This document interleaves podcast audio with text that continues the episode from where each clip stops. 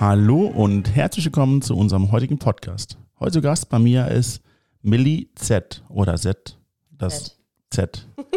ähm, sie ist Glücksexpertin, sie ist ein verrückter Mindset-Coach und Leistungstier. Und sie liebt es, stundenlang Dinge zu be Dinge zu beobachten? Ja. Okay. Ganz genau. Stunden, warum beobachtest du stundenlang Dinge? Bist du ein Mensch, der Gras beim Wachsen zusieht? Okay, das war jetzt eine doofe Metapher, aber Ich liebe es aber, weil das ist schon mal passiert. Also verarsch mich nicht. ich habe es nicht gesehen, dass es mal gewachsen ist, aber hätte es auch passieren können. Ich mir vor, du sitzt da, Ja, ja. da ist Gras, Ja. du guckst es dir, also erstmal Hallo. Ja, ich habe vergessen. Hi. Hi, schön, dass du hier bist. Stimmt, danke, dass ich hier sein darf. Oh ja, komm, wir handeln das ganze Thema Ja. vorher ab. Oh, das ist so toll, dass du hier bist. Schön, dass du alle äh, in meinen Podcast gekommen bist, dass du ein Teil meines Podcasts bist. Juhu. Das klingt voll ehrlich gerade, oder? Nein, das ist wirklich so. Ist Nee, es wirklich so. Ich freue mich wirklich Ja. sehr, sehr, dass du da bist. Du sitzt da, guckst, Mhm.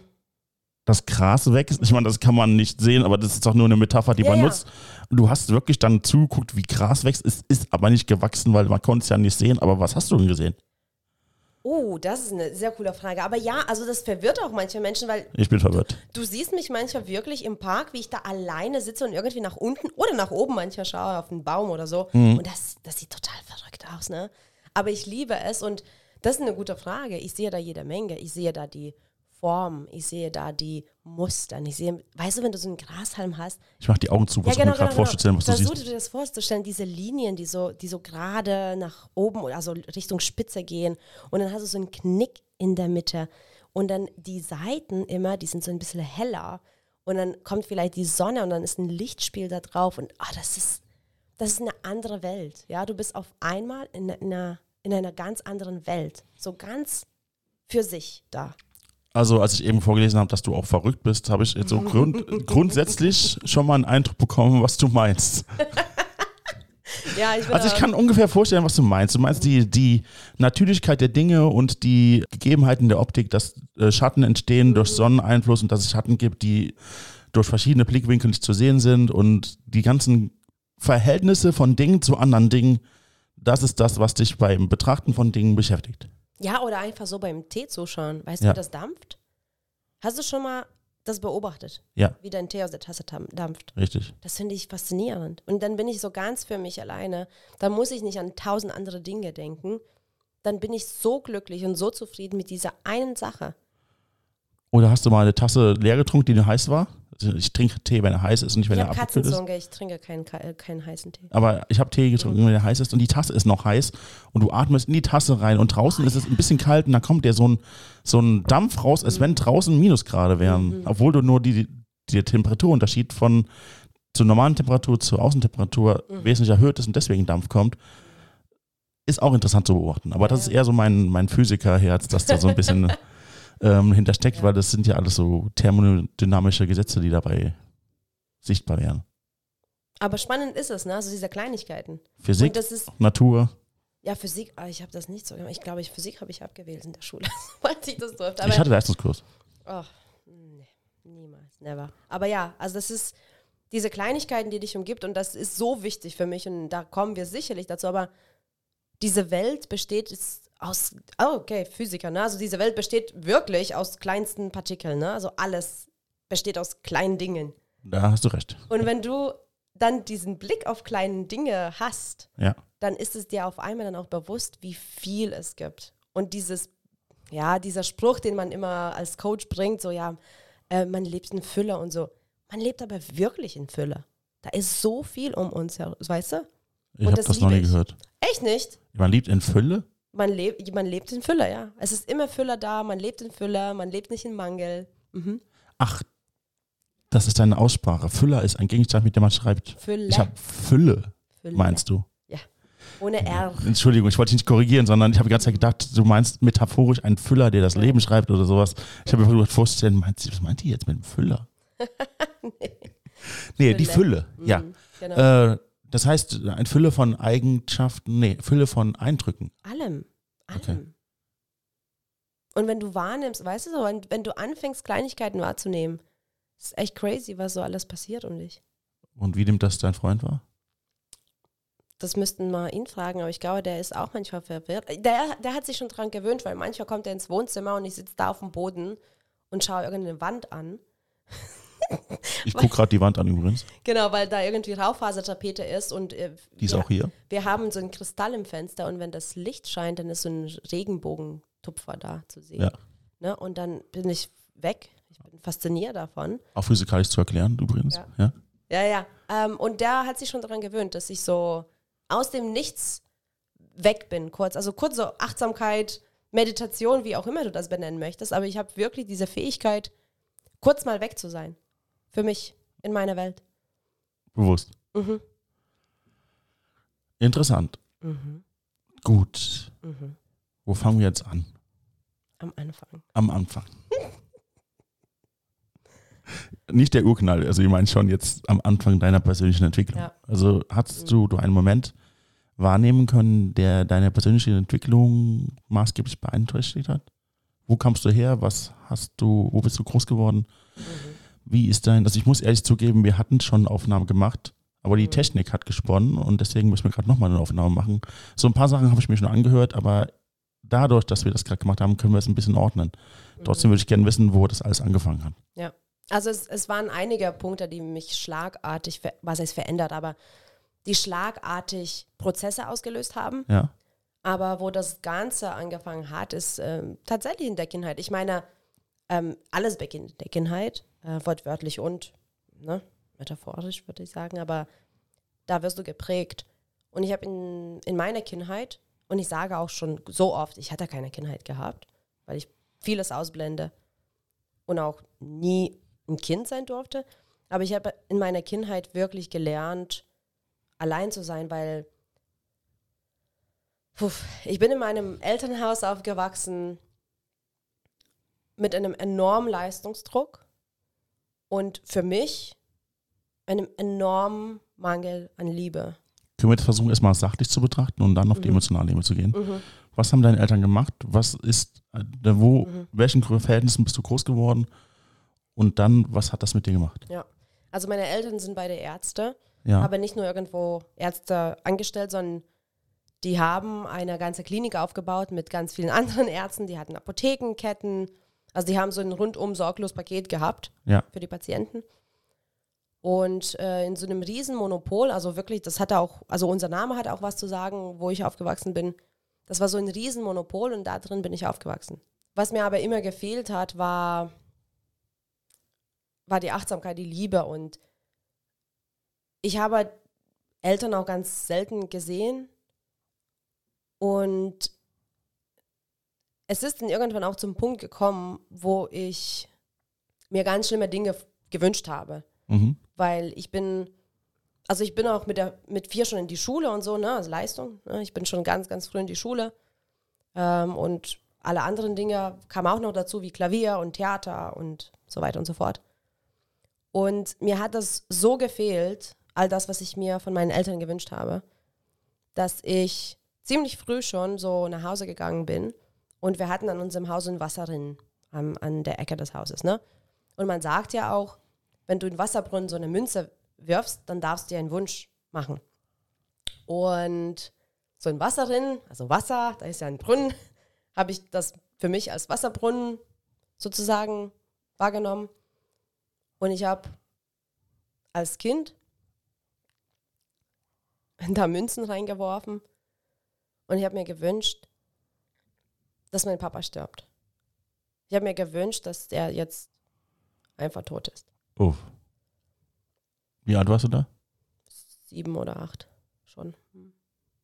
Was muss mit einem Kind passieren, dass es solche Wünsche hat? Wieso wünschst du dir das? Ich meine, du hast erzählt, lieblos und was ist passiert?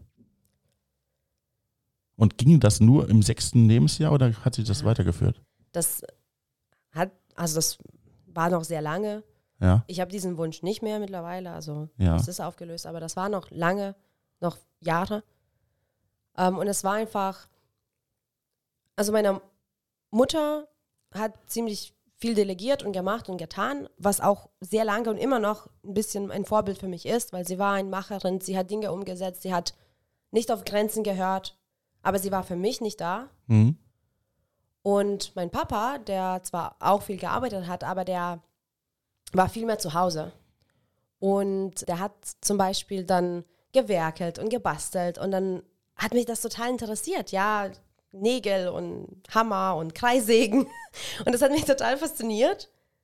Und das durfte ich aber nicht. Also Warum? wenn mein Papa ist ja noch mit dem Klischee-Denken aufgewachsen, dass Mädchen das gar nicht sollten und dürften. Und jedes Mal, wenn ich versucht habe, mich so in die Garage reinzuschmuggeln, dann wurde mir das verweigert. Das heißt, die einzige Möglichkeit, noch diese Elternliebe zu bekommen, von meinem Vater zumindest, wurde mir verweigert. Und zwar nicht nur subjektiv, sondern er hat mir gesagt, ich habe da nichts zu suchen. Und ich wurde abgewiesen. Ging das nur dir so oder? Du meinst im Vergleich zu meinen Geschwistern? Du hast noch nicht erwähnt, dass Geschwister hast. Das Ja. war ich nur, weil wir die Essaufnahmen schon hatten. Aber ich wollte vielleicht, dass du selbst drauf kommst, dass du Geschwister hast. Ja, weil, ähm, weiß ich gar nicht, weil die sind ja 10 und 11 Jahre älter. Die waren nicht mehr im Haus. Also ich kann mich nicht mehr so richtig erinnern. Du warst sechs, die waren 17 und 18, waren nicht mehr im Haus. Die, die waren auch schon mit 17, 18 fertig mit der Schule. Ist das normal da, wo du herkommst? In meiner Familie, ja. Weil meine anderen Geschwister sind Sp- Springer, also die haben beide jeweils in der Klasse übersprungen. Und ich bin Okay. einfach früh in die Schule und war mit 17 fertig schon mit Abi. Okay. Also ich Also glaube, das ist ein normales Abi.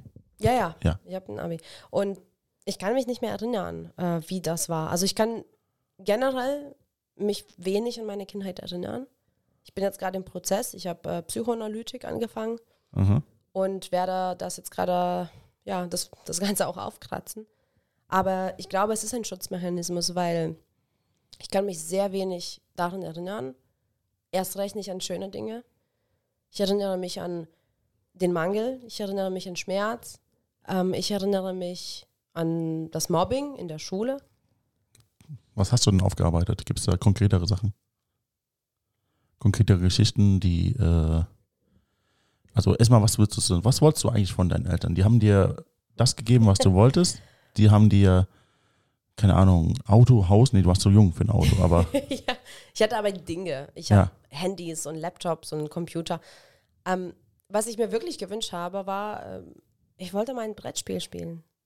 Ich wollte Achtsamkeit mit denen. Ich wollte Zeit und ich kann mich noch heute erinnern, als ich in der Küche stand und wir haben uns gestritten alle. Ich war total laut. Ich bin ausgeflippt, weil ich endlich mal Liebe spüren wollte. äh, Und wir haben uns alle gestritten und meine Mutter hat mir gesagt, und ich war da vielleicht so elf, und meine Mutter hat gesagt, was willst du denn noch von uns? Du hast das neueste Handy, du hast den neuesten Computer, du hast dies, du hast das, du darfst zu diesem Kurs gehen, was auch immer. Und ich habe wirklich damals als Kind gesagt, ich will ein Brettspiel mit euch spielen.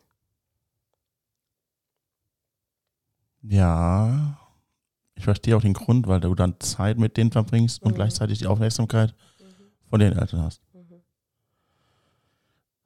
Kam es dann dazu? Oder? Nein. Nein? Ähm, nee, die haben andere Prioritäten, die. Ich kann das für die auch nicht beantworten, wieso das nicht dazu gekommen Sollst ist. du auch nicht. Du bist Ja. ja nicht in der Lage dazu. Genau. Was ist denn die Reaktion darauf gewesen, dass sie es nicht getan haben? Ich kann Hm. mich da tatsächlich da, Deine daran nicht mehr Reaktion. erinnern. Deine Reaktion? Ich habe rebelliert. Ich habe rebelliert und äh, ich wollte irgendwie gesehen werden, ja. Ja. Das ist so, sowieso für ein Kind so super wichtig, dass du diese, diesen Bezug auch hast. Und meine Eltern sind noch nicht mal meine Bezugsperson. Meine Nanny war mal Bezugsperson für mich, als ich Kind war. Aha. Nicht meine Eltern. Und diesen Bezug, dieses Verhältnis hatte ich nicht zu meinen Eltern. Und da habe ich schon angefangen, wie, wie, wie kriege ich das jetzt hin? Und da, wo ich aufgewachsen bin, hatte auch unser Name was zu bedeuten. Wir waren da bekannt. Und dementsprechend musste ich mich aber auch bestimmt anziehen, bestimmt aussehen, bestimmte Leistungen erbringen und so weiter und so fort. Und dann habe ich angefangen, so zu rebellieren, dass ich mich äußerlich von denen abstoße. Und dann bin ich halt die ganzen Phasen durchgegangen. Schwarze Nägel und Iro und Ketten und, und all die Dinge. Und ich bin woanders angekommen dann äh, mit meinem Stil. Aber Erstmal habe ich das gemacht. Und das hat schon natürlich denen nicht gepasst. Das wurde auch mir oft gesagt, Ja. dass wenn ich mal ein Piercing hatte oder so, das wurde nicht gemocht. Und mir wurde wirklich auch gesagt, so was denken jetzt dann die anderen? Wie konntest du ein Piercing machen lassen ohne die Einwilligung der Eltern? Ich war sehr kreativ. Du hast es geschwälzt, okay. Ich, hab, ja, ich war sehr kreativ. äh, Ich habe es irgendwie möglich gemacht. Ich hatte auch wirklich viele Piercings dann irgendwann. Ich, äh, ich habe auch meine ersten Tattoos schon mit 13 gehabt. Also Hä? ich war sehr kreativ, ja. Wie geht das? Connection. Welches ist das? Am Arm oder? Ja, das sind die zwei Sterne. Das, das eine wurde schon verdeckt. Okay. Ja. Ja, aber ich habe äußerlich rebelliert und habe ich schon so ein bisschen was ne, bekommen. Dann so die Aufmerksamkeit, die haben schon auf mich geschaut. Positiv? Nein. Nein. Oh, du hast ein Tattoo machen lassen. Ist aber schön, zeig mal her. Super. Und Oh, hier, das also, schöne erzählen, was soll der Linie. bedeuten? Ja, der eine steht für dich, Mama, und der andere für dich, Papa, weil ich euch so sehr liebe. Nein, Quatsch. Warum hast du die Sterne machen lassen? Ich habe eine schöne Geschichte, die ich mir dann ausgedacht habe dazu. Die will ich nicht hören. Sag mir die, die andere. allerdings auch stimmt. Okay, jetzt willst du. Ich dachte erst, das wäre eine fiktive Geschichte, die nicht passt. Nee, nee, die passt tatsächlich. Und zwar, ich Okay. bin in einer Stadt aufgewachsen, wo wir damals noch ziemlich dunkel in der Nacht hatten. Ne? Also das heißt, wo, wenn, ich, wenn ich im Garten war und da lag und äh, den Sternehimmel beobachtet habe nachts, es waren auch wirklich Sterne zu sehen. Sternenhimmel. Und ich war schon als kleines Kind so, ich möchte das tun, ich möchte dies tun, ich möchte so erfolgreich sein, ich möchte das aufbauen. Ich war immer schon visionär, ne? Ich möchte diese Firma aufbauen und dann den Menschen helfen und, und dorthin ziehen. Also immer ganz großes Denken, ne? Und mir wurde auch ganz ähm, oft von der Außenseite gesagt, dass ich mich so nicht nehmen soll und haben soll und das ist ja alles Bullshit. Das ist das Einzige vielleicht von meiner Mama, was wirklich positiv ankommt, dass sie gesagt hat immer, mach das, was du möchtest, so in dem Sinne zumindest, im Business, so, ne? Und ich habe irgendwann gecheckt, dass ich meine Ziele erreiche. Schon als Teenie, so, ne? Ich erreiche meine Ziele und ich komme voran und so. Dann habe ich diese Sterne mir machen lassen, ähm, mit dem Motto, die sind so weit weg da, da oben, aber die sind trotzdem erreichbar. Ne? Also du kannst trotzdem quasi da rausfliegen und dann bist näher an den Sternen. Und das habe ich mir dann äh, fertig gemacht für die Tattoos. Ursprünglich sind die entstanden, weil ich Hardcore gehört habe. Aha. Und Hardcore hatte diese Sterne mit diesen äh, dunklen Linien. Und Hast du dir die Geschichte danach einfallen lassen oder war die schon währenddessen? die Geschichte war danach. Okay, da hast du mich doch hier gefunden. Ja, ja. ja aber. Also du hast aber nur dran gemacht, was Spaß gemacht hat. ja, genau. Fancy. Geil. Also ein Teil deiner Rebellionenphase. Ja, definitiv. Und das war das Äußerliche. Ne? Und, ähm, und dann habe ich, ich glaube, ich wollte meinen Eltern noch mehr wehtun, weil das Aussehen war ja doch nicht so der Brenner. Und ähm, was war denen denn wichtig? Der, denen war es wichtig, dass ich Leistung erbringe. Und als Kind ist dein Job eigentlich Schule, ne? Also da, vor allem da. Vollzeitjob. ja, Ja. ja. Und dann habe ich dort angefangen. Ja. Und zwar, es gab wirklich ein Jahr. Ich habe danach mich zusammengerissen übrigens. Ich war Das, so, da kommen wir noch drauf zurück. Ne? Ja. aber es war ein Jahr, wo ich wirklich, ich habe angefangen zu schwänzen. Und ich meine jetzt nicht so hin und wieder, sondern ich bin morgens in die Schule, um in der Garderobe irgendjemand anders noch zu finden, der auch mal schwänzen möchte. Und dann wieder, um dann wieder rauszugehen aus der Schule. Also ich war noch nicht mal bei einem Unterricht. Ich bin rein und raus und das ging Tage und Wochen. Also ich habe so viel von der Schule verpasst in einem Jahr. Aber ist nicht so, bei uns in Deutschland ist es so, wenn du einen Tag fehlst, dann wirst du sofort angerufen von deinen Eltern. Wird das nicht bei euch auch so gemacht? Oder ist das eher so random, ja, gut, die ist nicht da, tragen wir halt ins Buch ein, gut ist. Ich glaube, dass meine Eltern vor allem nicht angerufen wurden, weil ich weiß es gar nicht, weil wir vielleicht so als Elite galten und ich durfte quasi machen, was ich, was ich wollte, so von dem Motto. Das lassen wir jetzt mal so im Raum stehen, ja. Gut, dann. ja, und, ähm, und das war jetzt nicht nur ein bisschen schwänzen, dann irgendwo woanders was Schönes, Gutes machen, aber ich habe wirklich, ich, ich wollte den wehtun. Ne? Ich wollte die Aufmerksamkeit, aber ich wollte den wehtun. Und was macht man dann als Kind von Ärzten? Also von Menschen, die Gesundheit predigen, ungesund leben. ungesund leben. Und dann habe ich angefangen zu trinken. Okay, das ist ungesund. Das ist ungesund, ja. Ja. Mit zwölf habe ich angefangen, wirklich Alkohol zu Hast du auch konsumieren. geraucht? Ich hatte eine Phase, weil ich ja cool sein wollte. Ich hatte eine Phase und dann habe ich geraucht, aber so richtig. Ich habe so, so ein Jahr so richtig geraucht. Wie alt warst du da? Ähm, 13. Also alles in einem Jahr quasi. Ja, ja, ein, zwei Jahre. Mhm. War das nur ein schlimmes, schlechtes Jahr oder war das auch gute Zeiten? Gab es da auch gute Zeiten? Um ehrlich zu sein, so hart und traurig wie es klingt, ich kann mich nicht an gute Zeiten erinnern als Kind. Okay, das heißt, du hattest zu der Zeit ein hässliches, ein hässliches und, äh, sagen wir mal, wirklich ist scheiß Leben Mhm. und du wolltest rebellieren, hast Alkohol getrunken, hast die Schule geschwänzt, Mhm. hast alles getan, dass deine Eltern dich wahrnehmen, aber Mhm. diesmal auf eine negative Weise. Hauptsache wahrgenommen werden. Ja.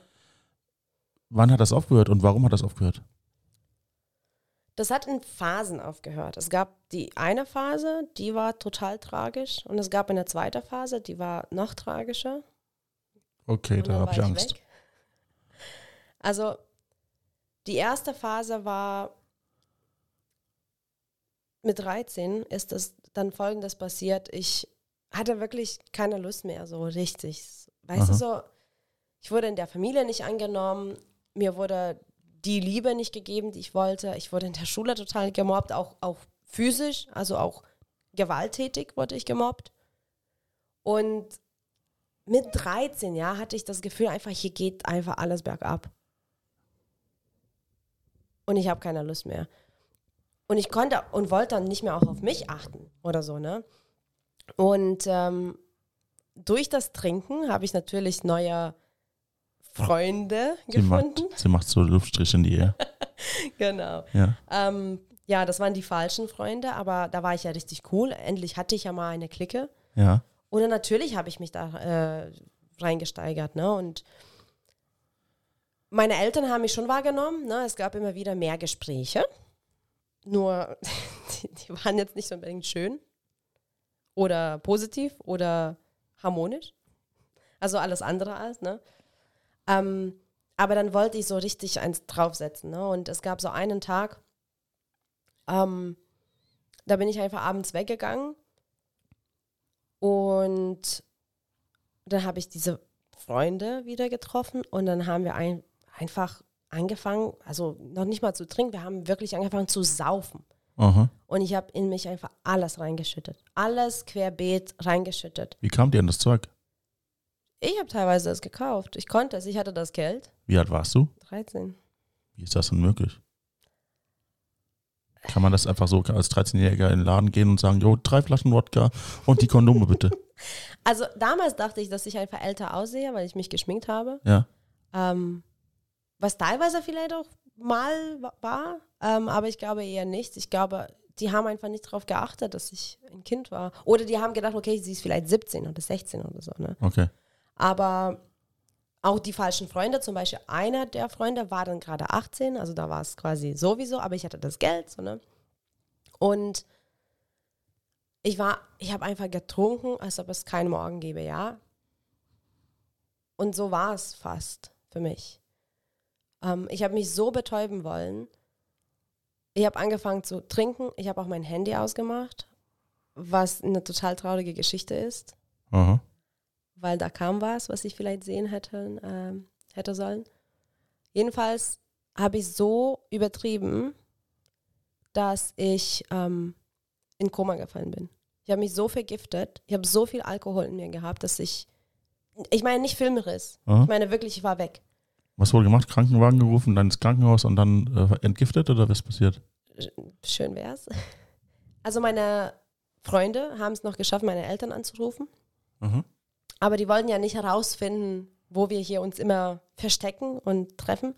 Die haben mich durch die Stadt noch gezogen in so einen Park, wo meine Eltern angekommen sind, dann um mich abzuholen. Also was heißt abzuholen, um mich wie so ein Kadaver ins Auto zu, Hiefen. zu liefern.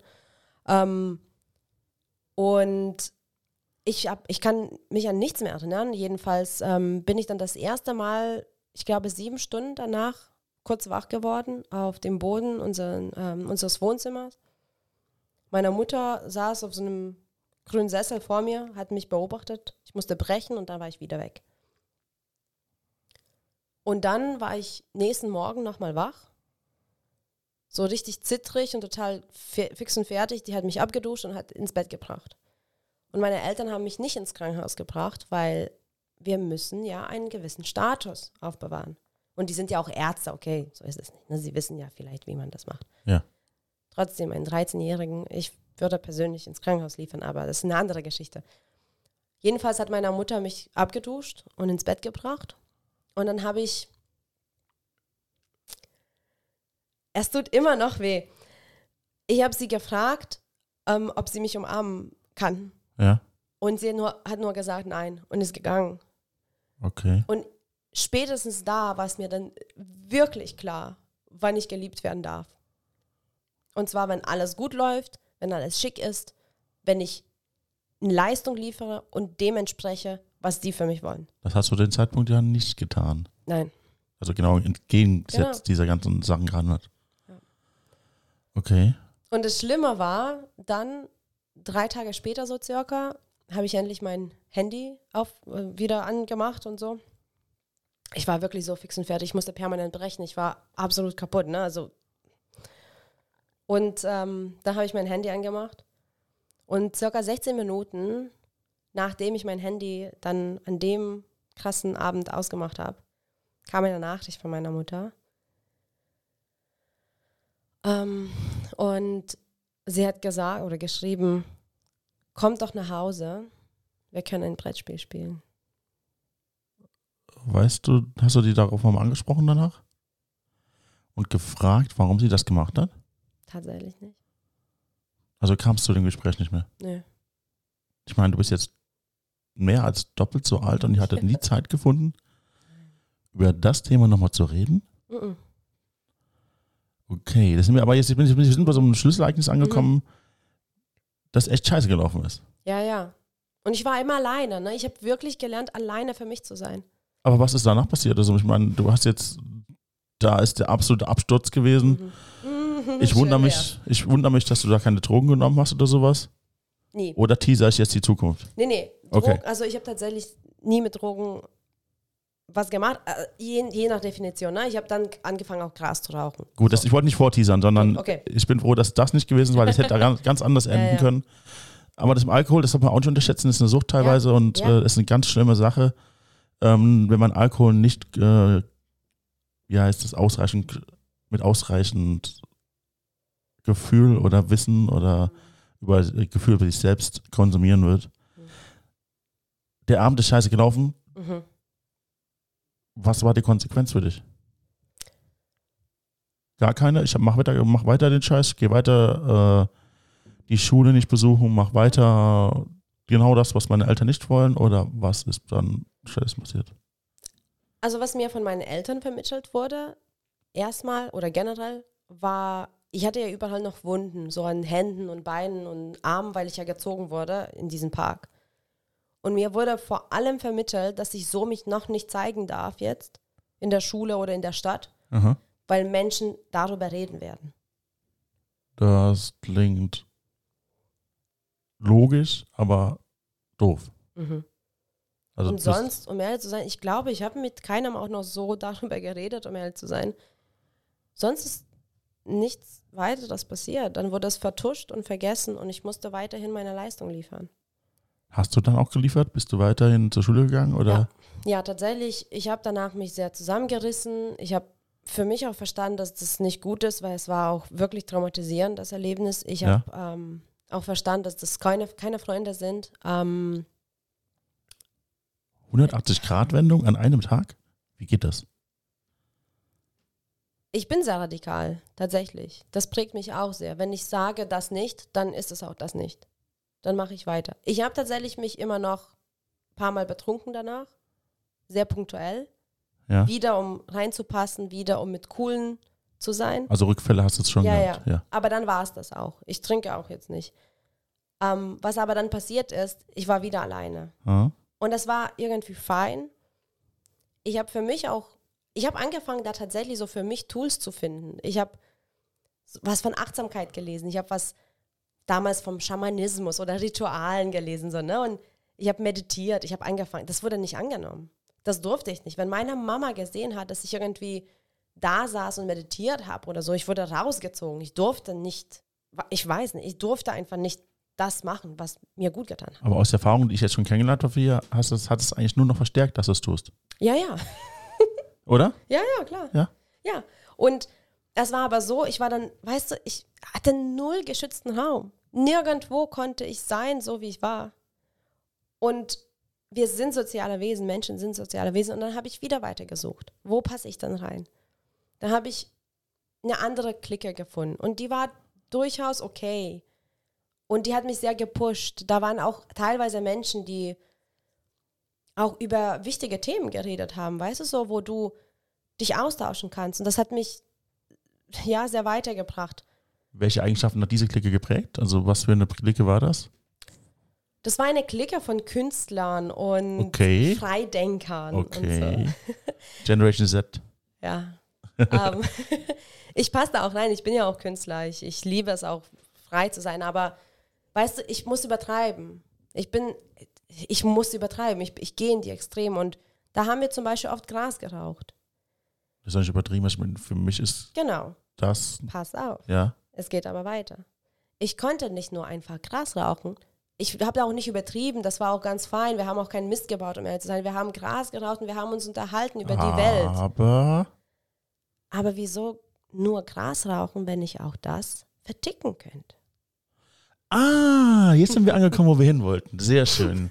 Ich bin Unternehmer, ich sag's dir, ich bin Unternehmer durch und durch. Ganz egal, als äh, ich bin ja ein, ein Coach und ein Speaker, aber ich bin echt Unternehmer. Ich liebe es, unternehmerisch zu denken. Sind wir schon in Deutschland, dann sind wir noch da, wo du hergekommen bist. Ich, wir sind noch gerade in Litauen. Litauen, okay. Und dann habe ich angefangen, äh, Gras zu verticken. In was für ein Stil? Noch klein, Ja. so vielleicht immer mal so 30, 40 einkaufen und dann so äh, Gramm und dann so, Ja. ne? Natürlich war ich sehr eifrig und ich hatte Connections und ich habe sehr schnell immer wieder verkauft und dann wurde ich anderen Menschen vorgestellt, die Aha. dann größere Mengen hatten. Ah, Also wir reden jetzt immer noch nicht von 100 Kilo, aber da habe ich auch mal 500 Gramm gekauft und vertickt. ja. Ich war aber 15, ja?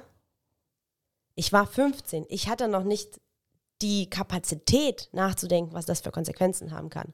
Mich ich- plagt gerade eine andere Frage. Mhm. Von zu Hause kriegst du doch immer noch das Geld. Wieso musstest du Gras verkaufen? Ich wollte mir was kaufen, Ja. was Bestimmtes. Und weil ich so rebelliert habe davor, waren meine Eltern zu streng und haben mir das Geld nicht dafür gegeben. Was wolltest du dir kaufen? In der Spiegelreflexkamera. Das wäre mal nicht so eine freie Geistsache, sondern das wäre sogar was Tolles, auch deine Eltern nachgewiesen, Ja. oder? Ja, aber das wollen die mir nicht geben. Und dann habe ich halt mir selbst das Geld angeschafft. Okay. Das Ach, Blöde war aber. Hast du die heute noch? Nein, aber ich bin zum Fotografen geworden danach erstmal. Okay, gut. Ja, aber ähm, das Blöde ist natürlich, ich habe ja an allen möglichen Menschen verkauft. Ja. Teilweise auch an ähm, Menschen, die vielleicht nicht so nett sind. Und einmal hat mich so ein Mensch nachts angerufen und ich habe gesagt, ich schlafe jetzt, jetzt nicht. Ja. Und ich wurde verpetzt. Okay. Und eines Tages, es war ein Freitag nach Theater, wir hatten Probe. Ich gehe mit meiner Freundin noch einkaufen, weil wir wollten eine Pizza kaufen. Ich hatte zu dem Zeitpunkt auch eine Freundin gefunden, war total froh drüber.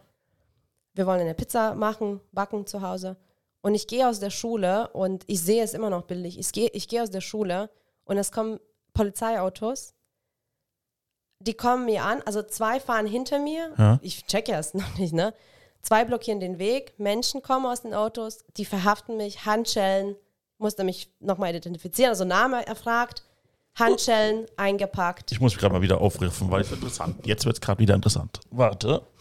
Okay. Ich höre zu. Ja. Und, und weißt du, es gibt keine Zufälle im Leben, denke ich, aber das war echt ein, eine doofe Situation, weil die haben einen ähm, Durchsuchungsbefehl für mein Zimmer. Nicht für das ganze Haus, für mein Zimmer. Also ich, ein- das, du bist doch kein Idiot, du machst doch nicht das Zeug in dein Zimmer. natürlich nicht. Aber an dem Freitag habe ich ja noch drei spontanen Aufträge bekommen. Ja. Und ich habe mich beeilt, weil ich zu, zum Theater musste. Und ich habe meinen ganzen Stash im Zimmer gelassen. Also die sind gekommen. Die haben das Zimmer durchsucht. Die haben alles gefunden, was die wollten. Und ich wurde übrigens nicht zu Hause gelassen mit 15. Ja. Ich wurde mitgenommen in U-Haft für zwei Tage. War das so ein Eltern wollen dir zeigen, dass du Scheiß gebaut hast, Ding? Oder war das ein, ich hatte, die hatten Einfluss, war da kein Einfluss mehr?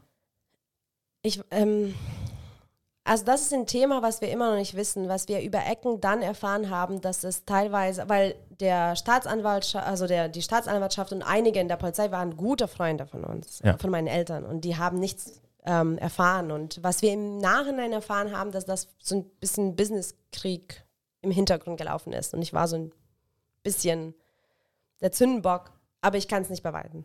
Ach, du meinst, dass deine Eltern dafür gesorgt haben, dass das indirekt an dich weitergegeben wurde?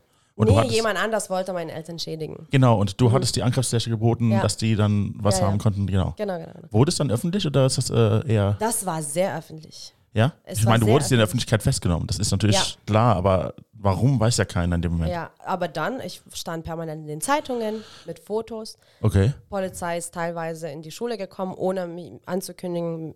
Und dann hab, haben mich aus dem Unterricht mitgenommen. Ähm, also diese zwei Tage in der U-Haft, das war für mich echt ein Turning Point. warum? Ich meine, du bist Rebellion, du machst das so, so. Weil ich glaube, das war so das erste, allererste Mal, dass ich verstanden habe, dass meine Taten mein eigenes Leben beeinflussen. Und nicht nur das von den Eltern. Da habe ich es gecheckt, dass ich mir selbst entschädige. Wird jetzt in Zukunft, also wir sind jetzt an, wie alt wärst du, 14, 15? Da war ich Ende 15. Hm. Ähm, wird jetzt noch in Zukunft, die du uns erzählst, noch so ein Scheiß in Anführungsstrichen passieren oder hast du es wirklich gecheckt? Ich habe es, also bewusst habe ich es nicht mehr gemacht. Nee. Okay. Bewusst habe ich es nicht mehr gemacht. Das war wirklich ein Turning Point, wo ich verstanden habe, das, was ich tue, beeinflusst mein Leben. Punkt. Und Du- ich tue das und ich steuere das auch. Du bist 15 Jahre alt. Mhm. Das heißt, du bist mitten in deiner Schullaufbahn. Mhm.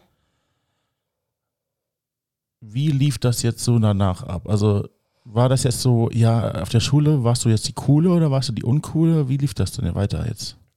Ich Allgemein, wurde- also ja. jetzt die, die Zeitpunkt bis zum Abitur. Mhm. Ja, ich war in der Abitur, also das, ich war da, glaube ich, in der 10., 11. Klasse. Ja, Und ähm, ich wurde aus dem schwarzen Schaf zu einem unsichtbaren, hässlichen Schaf. Das heißt, du wollte- gemieden von allen. Ja. Okay. Sogar von, von Lehrern und so, ne? Ich wurde zum Beispiel, ich war eine tolle Schauspielerin in unserer Theatertruppe, ähm, haben auch Rollen gehabt, ne? Die, die wurden mir alle gestrichen wegen Star, also wie, wie kann da jetzt die auf die Bühne und so, Ja. ne? Ähm, ich wurde sehr gemieden. Eine einzige Lehrerin hat wirklich mit mir Zeit verbracht und mich weitergebracht. Das war die einzige Lehrerin. Sonst wurde ich gemieden. Ich hatte auch keine Freunde mehr, weil den Freunden wurde es teilweise verboten, mit mir was zu haben. Ne? Von den Eltern kam es. Okay. Ähm, und da wieder, ich war alleine. So, und ich war übrigens, es war jetzt nicht so verhaftet und gut ist. Nee, nee. Ich stand vom Gericht fast zwei Jahre lang. Ich war im Hausarrest. Ich durfte wirklich mein Haus nur zwischen halb acht. Das Also, war die Strafe wurde, davon? genau, ich wurde, nee, nein, von der Polizei erstmal. Ja. Ich wurde, ich musste in die Schule, ich durfte in die Schule und zurück. Und ich habe mir eins rausgekämpft durch Anwalt, dass ich zum Yoga darf. Aha. That's it. Und das ging eigentlich bis Ende meiner Schule fast, weil das hat sich so lange gezogen. Ich durfte gar nichts mehr. Ich durfte nur noch lernen und leisten. Das sind so viele Fragen, aber Aber weißt du was? ja. Wo ich aus der U-Haft kam. Ja. Obwohl ich nicht wirklich mit meinen Geschwistern was zu tun habe. Eigentlich übrigens. Ich habe nicht, ich habe keinen Kontakt zu meinem Bruder und ich habe kaum noch Kontakt zu meiner Schwester. Also ich, wir waren auch nicht freundlich miteinander. Ich kam aus der U-Haft. Ich wurde nach Hause gebracht, ich durfte duschen. Und das große, ähm, der große Tisch in dem großen ähm, Wohnzimmer wurde gedeckt. Und auf einmal saßen wir als Familie da. Und es klingt wahrscheinlich total blöd für alle, die gerade zuhören. Aber ich dachte so, wow, ein, ein Familienessen. Wie schön. Naja, nicht komisch. Ich sag eher, dass so viel passieren musste, dass deine Eltern verstanden haben, dass sowas mal nötig ist. Vielleicht waren die zwei Tage für sie auch anstrengend oder haben auch was gemacht mit ihnen als auch mit dir. Ja. So meine Vermutung. Aber ich kenne deine Eltern nicht genug. Ich kann das nicht beurteilen, aber Ja. so aus der Ferne würde ich das so betrachten. Ja, und das war dann sehr ähm, geradlinig für mich danach, ne? Schule, Lernen. Für mich war das auch wichtig, dann gut zu sein in der Schule, weil ich wusste, das ist dann meine Freiheit. Weil wenn ich überall studieren kann und überall hin kann, dann mache ich das. Und weißt, und das war die Konsequenz. Da habe ich verstanden, dass ich, ich, ich steuere wirklich mein Leben. Wie lange ging dieser Hausarrest bis zum Ende des Abiturs, hast du gesagt? Noch länger oder Mhm, was nee, war die? Ich glaube, der Proz und mein Prozess wurde einen Monat oder so vor den Prüfungen abgeschlossen oder so. Was war das Ergebnis? Äh, zwei Jahre auf Bewährung. Ui, vorgestraft. Mhm.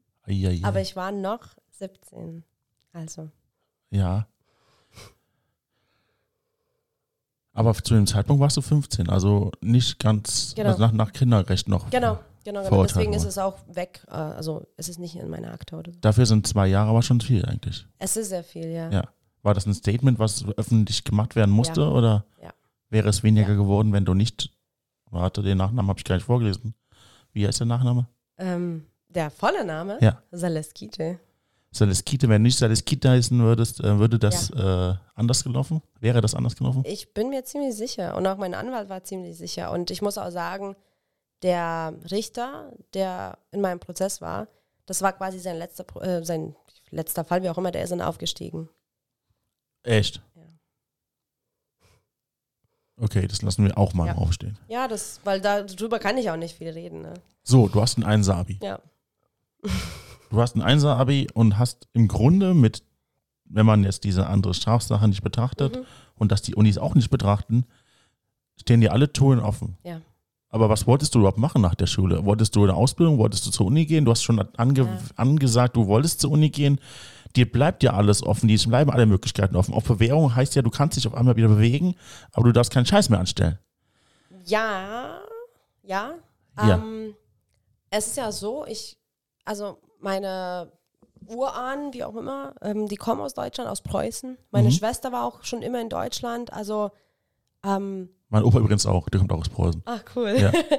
Ja. und mir war es klar, dass ich nach Deutschland gehe. Also es war nicht nur so ein Umzug oder ich, ich gehe in ein fremdes Land, sondern das war so, okay, und dann nach Abi gehe ich dann mal nach Leipzig oder so, ne? So wie von Dresden nach Leipzig. Ja. Was wir nicht wussten, dass auf Bewährung heißt, ich darf das Land nicht verlassen. Genau, hätte ich dir auch sagen können, ja. Übrigens aber, da hat unser Name schon wieder geholfen. Also dann war es möglich. Und in Deutschland galten die Regeln ja nicht. Das heißt, du warst Mhm. da nicht auf Bewährung. Das Ja. Strafrecht ist ja nicht anwendbar. Ja. Das heißt, hättest du in Deutschland Scheiß gebaut, hätte das keinen Aufla Einfluss Ja, auf deine Auflagen gehabt. Aber ohne Mist, ich wollte auch nicht. Ich bin Okay. auch nicht mal bei Rot über die Straße. Ich wollte einfach nicht, weil also was geschockt. ich wollte wirklich ein ordentliches Leben für mich gestalten. Weißt du so?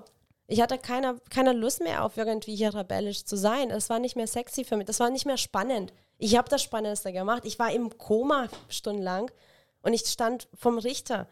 Ich habe das schon quasi hinter mir. Das ist schon fancy, ja. Ja, Und das war, du musst bedenken, du bist ja auch jetzt losgelöst von deinen Eltern. Ja. Du bist in Leipzig. ja, alleine. Warum bist du in Leipzig? Da haben wir gar nicht drüber geredet. Ah, das ist ganz spannend, weil ähm, ich wusste nicht, was ich machen wollte, beziehungsweise wusste ich schon. Ich wollte Ja. schon immer Fotografie machen. Ich Das haben wir schon geredet drüber, ja. Ähm, und dann ging das Gespräch zwischen meiner Schwester und meiner Mama, was ich denn studieren könnte. ja. Wie man das so macht. Nett, dass ne? man redet eigentlich mit der Schwester Genau. darüber, genau. Und nicht mit dem Kind, sondern man Ja. redet mit der Schwester darüber, Ja. genau. Weil Ja. Fotografie war aus. Es ist ja nur kreativ. ja. Und dann habe ich gesagt, ja, aber in Leipzig gibt es diese, diese richtig geile Uni mit diesem richtig geilen äh, Fotografiekurs. Und, und dann war der Deal, dass ich erstmal was, in Anführungsstrichen, ordentlicher studiere. Und wenn es mir wirklich nicht gefällt, dann kann ich switchen. Das ist so eine dumme Aussage von Eltern, die eigentlich dafür sorgen soll, dass das Kind die Klappe hält und im Nachhinein wissen sie, dass das Kind danach keinen Bock mehr hat. Genau. Okay. Und dann, und dann habe ich was fancy ausgesucht, weil mich auch total interessiert hat. Ähm, Japanologie. Wie man das so oh, macht. das ist echt fancy. ja, weil wenn nicht Fotografie, dann halt. Das heißt, du warst auch schon mal in Japan? Ja, ja. Oder wollt ihr immer mal hin? Ja, ja, ich habe da auch gearbeitet und ja. Ich Oh, habe auch den. Abschluss. Ja, ich habe auch den Abschluss gemacht, weil ich bin so ein Streber. Ja, habe ich jetzt gemerkt. Ich habe es angefangen, ich konnte dann auch nicht 1,0. schmeißen. Weißt du, ich konnte dann auch nicht schmeißen. Dann habe ich das schon, ich habe den Bachelor dann zu Ende gemacht. Ja. Und das war auch gut, das war, das war so schön. Das hat, auch, das hat auch mein Leben geprägt. Ich war in Japan, ich habe dort gearbeitet, ganz unterschiedlich. Ähm, zum einen in der Botschaft in Tokio, ähm, zum anderen aber auf einer Farm. Heißt das, du kannst Japanisch? Ich konnte, ja. Wie konnte? Ja, das ist das Einzige, was ich, also ich sage, ich bereue nichts im Leben, aber das finde ich traurig. Ich habe es verlernt. Du musst Nein. wirklich Japanisch permanent reden. Ich konnte fließend, ich konnte schreiben, lesen und sprechen fließend.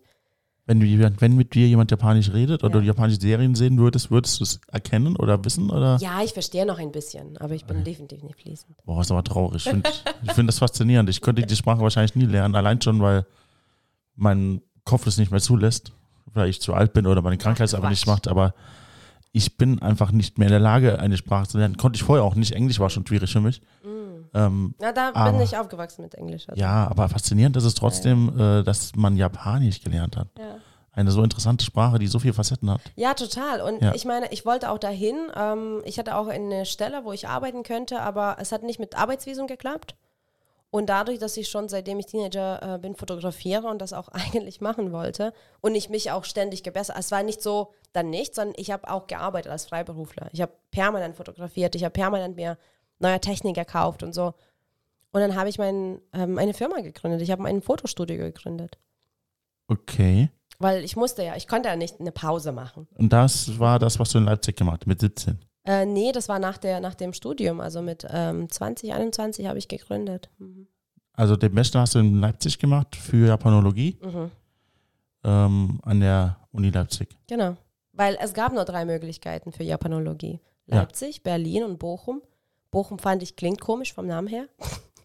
Berlin mochte ich nicht. Bochum ist komisch, ja. Berlin mag ich nicht. Okay. Ähm, ist einfach nicht, wo mein Herz sich wohlfühlt.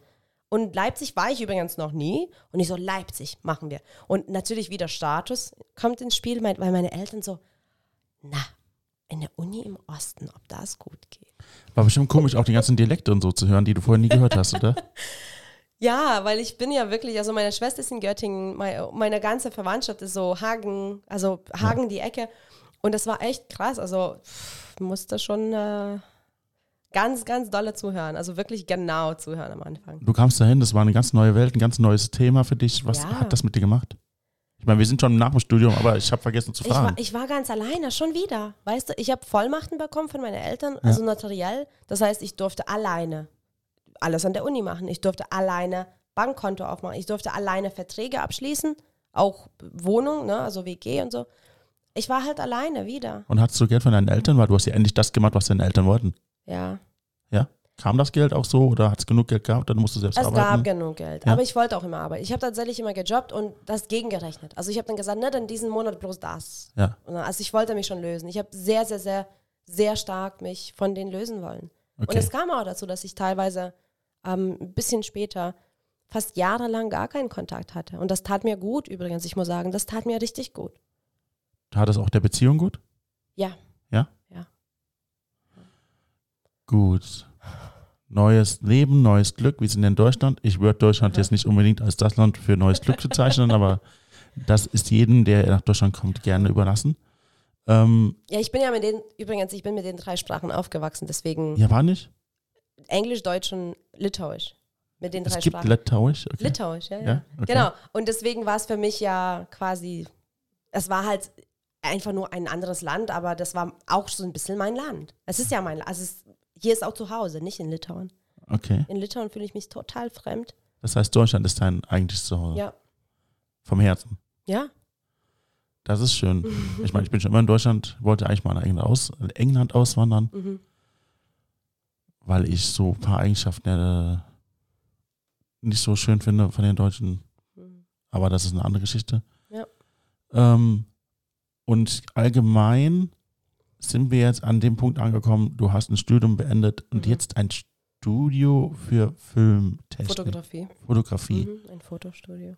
Ist das jetzt so, ich komme zu dir, machen ein Passbild oder was genau hast Ja, du gemacht? alles. Also ich war hauptsächlich ähm, On-Location-Fotografen, das heißt, ich ähm, auch Naturlicht. Also das war und ist meine Stärke. Ich fotografiere super gerne. Ich kann super gerne das Licht managen, so wie es ist und vor Ort, egal wo fotografieren. Also du warst unterwegs, das Studio war Ja, nicht ja. deine Einnahmequelle. auch, auch. Okay. Ne? Wir haben auch ein ganz normales Studio mit Fotoshootings da, ein Babybauch und Pärchenshootings, hast du nicht gesehen. Wir? Und genau, natürlich muss ich ja übertreiben.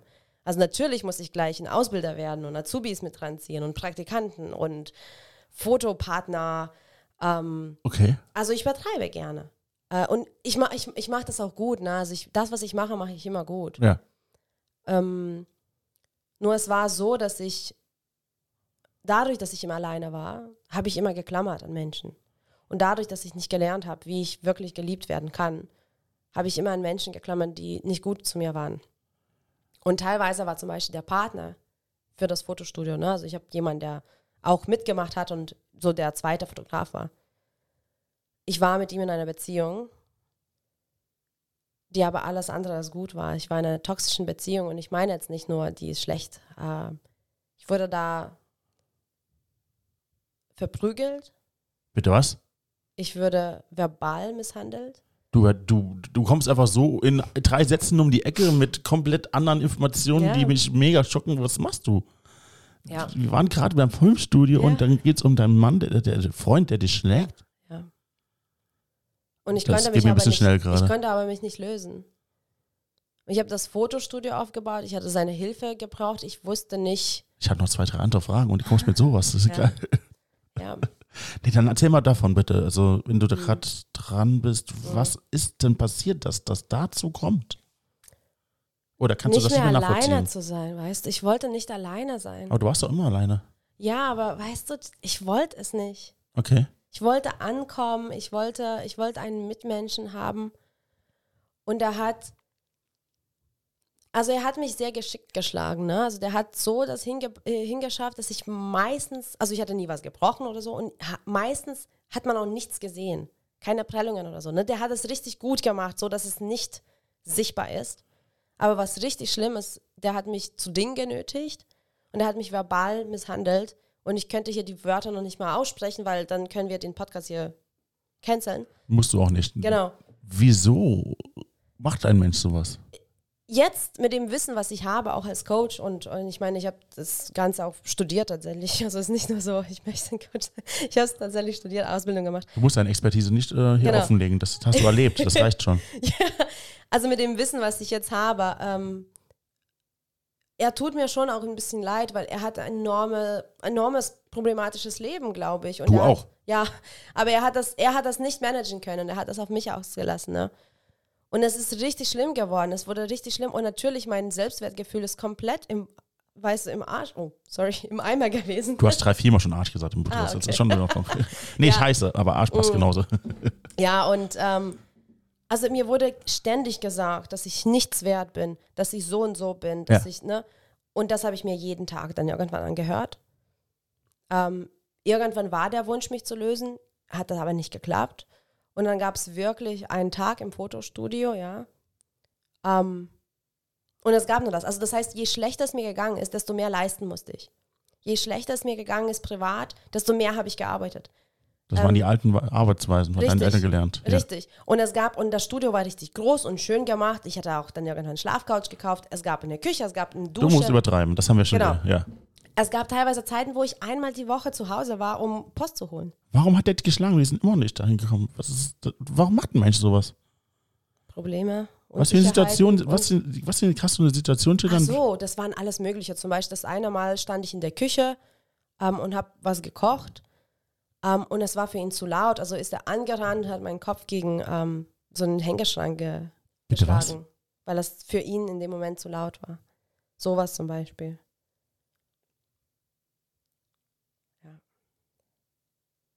Weil es zu laut war. Ja. Oder ich habe dann, ähm, ich glaube, irgendwas mit dem Fuß. Ich hatte also einen Unfall und ähm, ich saß kurz im Rollstuhl, weil ich nicht laufen durfte. Und ähm, ich saß dann zum Beispiel am Arbeitstisch und habe was gearbeitet. Ähm, und ich durfte ja nicht auftreten. Und dann habe ich irgendwas gesagt, was ihm nicht gepasst hat. Und er ist ähm, angekommen und er hat zum Beispiel den Rollstuhl, also nicht den Rollstuhl, aber den Bürostuhl, auf dem ich äh, saß, so mir weggezogen, sodass ich gefallen bin. Wohl wissend, dass ich mich nicht stützen kann gerade, also werde ich fallen. Also solche Dinge. Was waren deine Reaktionen auf sowas? Hast du dich danach entschuldigt oder? Ja, natürlich. Ich habe auch gesagt, naja, vielleicht war ich laut. Okay. Und ich muss auch sagen, einmal habe ich, Entschuldigung. ja, einmal habe ich meiner Mama angerufen und ich habe gesagt, was los ist. Ah. Und sie hat gesagt, sowas wie, naja, dann musst du schauen, wie du das jetzt regeln kannst. Ich mag deine Mama nicht. Naja, und es war, es war dann ein Tag im Fotostudio, es war dann ein Tag schon wieder, wo ich dachte so, boah, ich weiß nicht, was gerade passieren wird, weil er ist, er ist sehr, es war sehr aggressiv, ne, immer. Und dann war es richtig auch körperlich, also der hat mich angeschrien und be, also ne, beleidigt. Und der hat dann angefangen, mich wirklich zu packen und zu schlagen. Und der hat mich in die Ecke eingeengt und hat dann zugeschlagen. Ich habe gerade so ausgewichen und es gab dann ein Riesenloch in, in, der, in, der, in der Tür hinter mir. Also ich weiß nicht, was aus mir geworden wäre. Und das war so ein Tag wie im Film. Ja, ich bin, ich habe versucht, Polizei zu rufen. Also ich bin, ich habe versucht, zum, zum, zum Telefon zu rennen und dabei hat er mich am Fuß, also am, am, äh, am Bein gepackt, mich runtergezogen quasi dann an den Haaren gezogen und all das, ne? Also das Telefon gegen die Wand geschmissen, damit ich bloß nicht anrufe. Und dann bin ich weggerannt. Und das war der Punkt, wo ich gesagt habe, es geht jetzt ums Überleben. Und dann gab es mehrere Polizeieinsätze. Wieso mehrere? Hat das nicht gereicht? Er hat angefangen zu stalken. Er hat angefangen, zum Beispiel, der wusste, dass ich abends bis dann, dann das Fotostudio aufhatte. Also nach diesem Abend ist er weg. Ich habe den, ja, ich habe äh, ihm quasi jeglichen Zugang zum Fotostudio geweigert und so. Ja. Aber er wusste, wo ich wohne, er wusste, wo ich arbeite. Und da gab es wirklich, alle Mitarbeiter mussten bleiben, weil wir haben gesagt, der gesehen, der Philipp kommt und wir haben schnell uns eingesperrt, Ja. mussten Polizei rufen und so. Und dann hätte ich gesorgt. Der hat mich dann gestalkt, bis ich dann wirklich ihn anzeigen musste, Wegen Stalking. wegen, ja, wegen allem. Und dann hat er, der hat verpennt übrigens, der ist nicht erschienen. Und als es fertig war, kam er durch die Tür und die Richterin hat gesagt, nee, nee, also so machen wir das nicht. Sie haben eine Zeit gehabt, jetzt habe ich mich schon entschieden. Ja. Dann durfte er mich quasi nicht mehr kontaktieren, so nicht mehr sich nähern. Also hat er Kontaktverbot gehabt. Aber es war, es war, Hat er es eingehalten? Ja. Okay. Und mir ging es zwar besser, mir ging es, ich war leichter, weil es diesen Menschen nicht mehr gab, ne? Aber trotzdem hast du Verletzungen davon getragen. Nicht nur Enorm. körperliche, sondern Ja. emotionale. Ja, Wie hast du die dann wieder heilen können? gar nicht. Ich habe es nicht verarbeitet. Und ich habe mich in die Arbeit gestürzt. Okay. Ähm, ich hatte auch Essstörungen entwickelt. Da musste ich auch übertreiben. Ich musste super dünn sein. Mhm. Ich musste super Leistung bringen. Ich musste super viel verdienen. Und da hatten wir flüchtig auch so mit meiner Mama vor allem Kontakt. Und die Gespräche gingen sowas wie, ah ja, wie geht's dir? Was hast du für einen Umsatz diesen Monat gemacht? Okay, Das und wie kannst du Thema. steigern? Das alte Thema. Ja. ja. Anstatt zu fragen, wie es dir eigentlich geht. Ja. Das tut mir echt leid für dich. Also, ich hätte es dir anders gewünscht, ehrlich gesagt. Ja, Oder hat das, würdest du sagen heute, ich hätte es nicht anders gemacht? So schwer wie es ist. Und es ist wirklich schlimm, weil es gab wirklich Tage und, und Phasen, wo ich einfach alles enden wollte und ich habe es auch versucht. Da, dazu kommen wir. Ja. Ich würde es nicht ändern, weil ich arbeite heute mit Menschen, die wirklich die Hilfe brauchen und die Unterstützung, die ich bringen kann, Mhm. nur weil ich das erlebt habe. Das kann ich auf jeden Fall nachvollziehen. Ja. ja. So, jetzt hast du schon geteasert, du hast versucht, dein Leben zu nehmen. Mhm. Wann war das? Und Kurz danach oder? Nicht kurz danach, aber es hing dann schon alles zusammen. Okay, lass uns dann lieber die Timeline einhalten. Mhm. Was ist danach passiert mit deiner Mutter? Kamen die Anrufe Mhm. und die Emotionalität hat immer noch gefehlt. Ja, Brettspiele wurden immer noch nicht gespielt, um die Metapher aufzurechtzuerhalten. ja. Ja. Ich habe dann auch ziemlich lange dann Kontakt abgebrochen im Sinne von, also ich habe ich habe nicht wirklich sie kontaktiert, sie hat nicht wirklich mich kontaktiert. Also ich habe nie gesagt, so ich will jetzt nicht reden mit euch oder mit dir, Mhm. aber es war nichts da. Also sie hat wirklich einen riesen Riss in meinem Lebenslauf. Sie weiß nicht. Sie weiß bis heute das meiste nicht, um ehrlich zu sein. Es, Und sie gab ja, es gab nicht. ja auch keinen Inhalt für dich, es gab keinen Mehrwert für diesen Gesprächen. Ja. Ja. Und ich habe übertrieben. Ich habe gearbeitet und gearbeitet und gearbeitet und es wurde immer schlimmer und schlimmer und schlimmer und es wurde so schlimm. Damals wusste ich noch nicht, was passiert ist. Und wenn man dann zurückschaut, ist es klar, was mit mir war, seitdem ich schon ein Teenager war. Das ist schon eine gute Frage, weil Ja. du redest immer von Phasen, wo du fast ultra ruhig bist und Mhm. nichts passiert und Phasen, wo du es übertreibst. Das Mhm. klingt nach zwei verschiedenen Persönlichkeiten. Ja, weil das ist auch.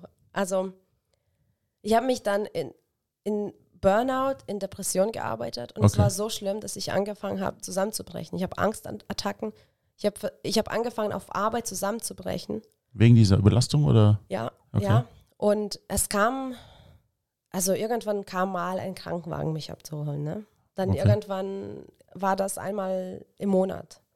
Dann irgendwann war mal das zweimal im Monat. Was ist passiert, wenn der Krankenwagen kam musste? Ähm, die haben mich immer abgeholt und hingebracht wegen, ähm, also ich hatte zum Beispiel enorme Migränenanfall, dachte ich, oder Angstattacken, die mussten mich beruhigen, weil ich nicht mehr reden konnte, kaum noch atmen konnte, ne, so Hyperventilation. Psychosomatische Sachen. genau, genau, genau. Okay. Ähm, und dann habe ich so Angstattacken, dass ich auch mal nachts geholt wurde, dann auch ohne zu fragen in die Psychiatrie gebracht wurde und so, ne? Und es war dann ein Tag, ich war so depressiv und nach außen übrigens, nach außen habe ich das nicht kommuniziert. Wie deine Eltern haben die gut beigebracht. Ja. Ich war immer toll, ich war immer erfolgreich, ich hatte immer Kohle, äh, mir geht's gut, meinem Fotostudio geht's gut, ich brauche keine Hilfe, ich mache das top. Ja. Ich bin dünn übrigens, ne? ja. Esssucht, das ist. Äh, nee, äh, Ja. Essstörung. Essstörung, genau. Und, und dann gab es diesen einen Tag, das, und ich habe wirklich meinen Job geliebt. Ich habe ich hab das Studio geliebt, aber ich war so miserabel, ja. Ich war konstant miserabel. Und äh, dieser Tag kam, ich saß im Studio, es war super sonnig, es war super schön, super helles Studio, Pflanzen überall. An der rechten Seite, so in einer Wand, hatten wir noch so Rahmen zu verkaufen. Die waren so als Herz aufgereiht. Super cool, ne?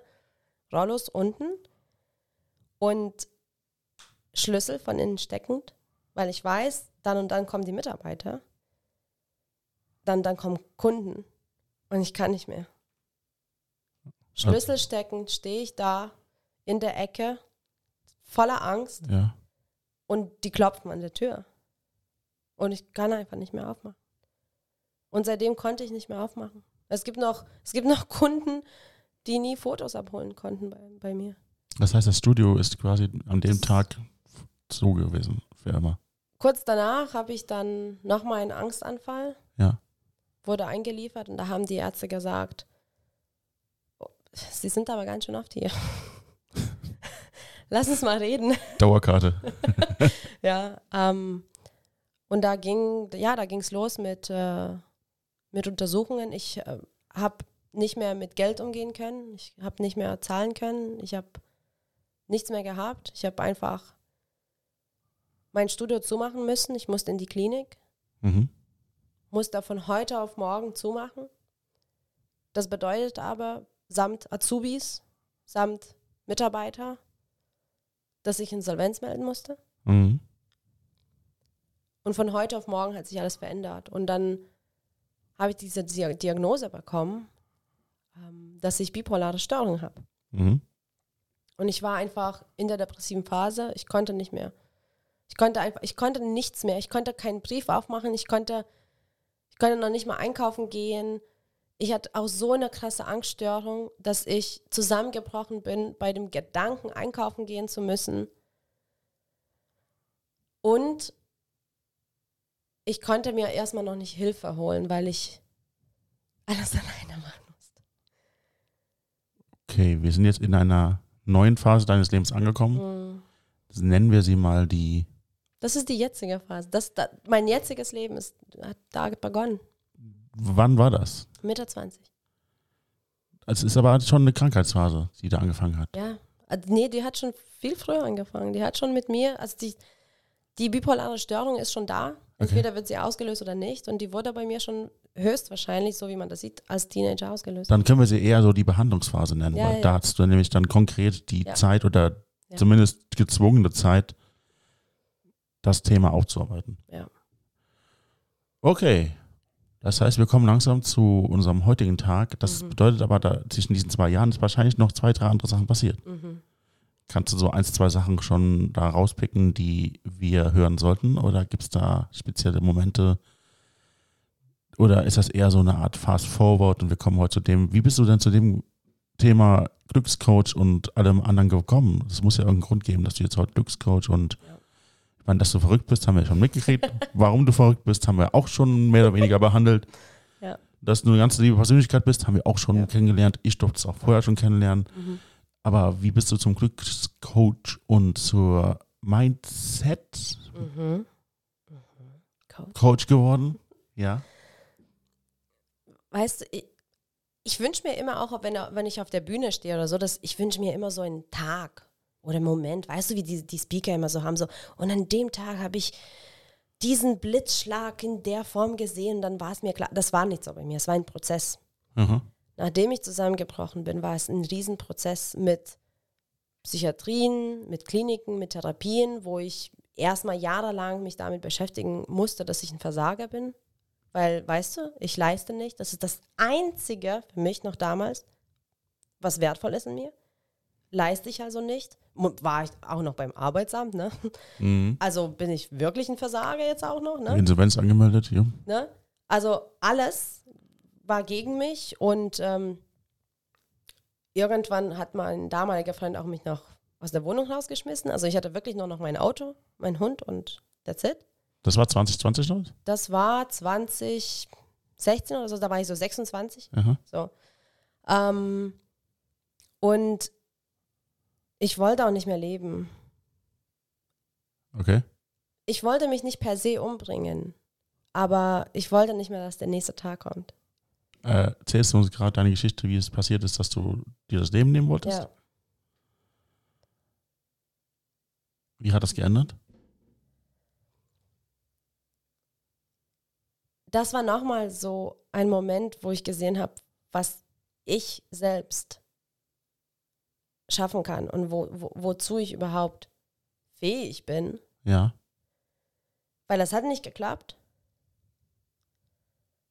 Ähm, zweimal habe ich es versucht. In kurzen Abständen oder gleich? Ja. in ziemlich kurzen Abständen. Ähm, es hat nicht geklappt und das eine Mal, also das, das zweite Mal, habe ich es nicht durchziehen können. Ähm, ich habe noch so einen Moment Zweifel, weil ich meinen Hund gesehen habe. Und ich habe gedacht, wer kümmert sich um den Hund? Und in diesem Moment Zweifel konnte ich noch ein Telefonat tätigen und dann ist jemand gekommen, sehr schnell. Also ein, ein Freund. Aber es war mir so klar, was gerade ist. Und wie gesagt, ich habe jetzt keinen Helden da ge gehabt oder keinen Moment.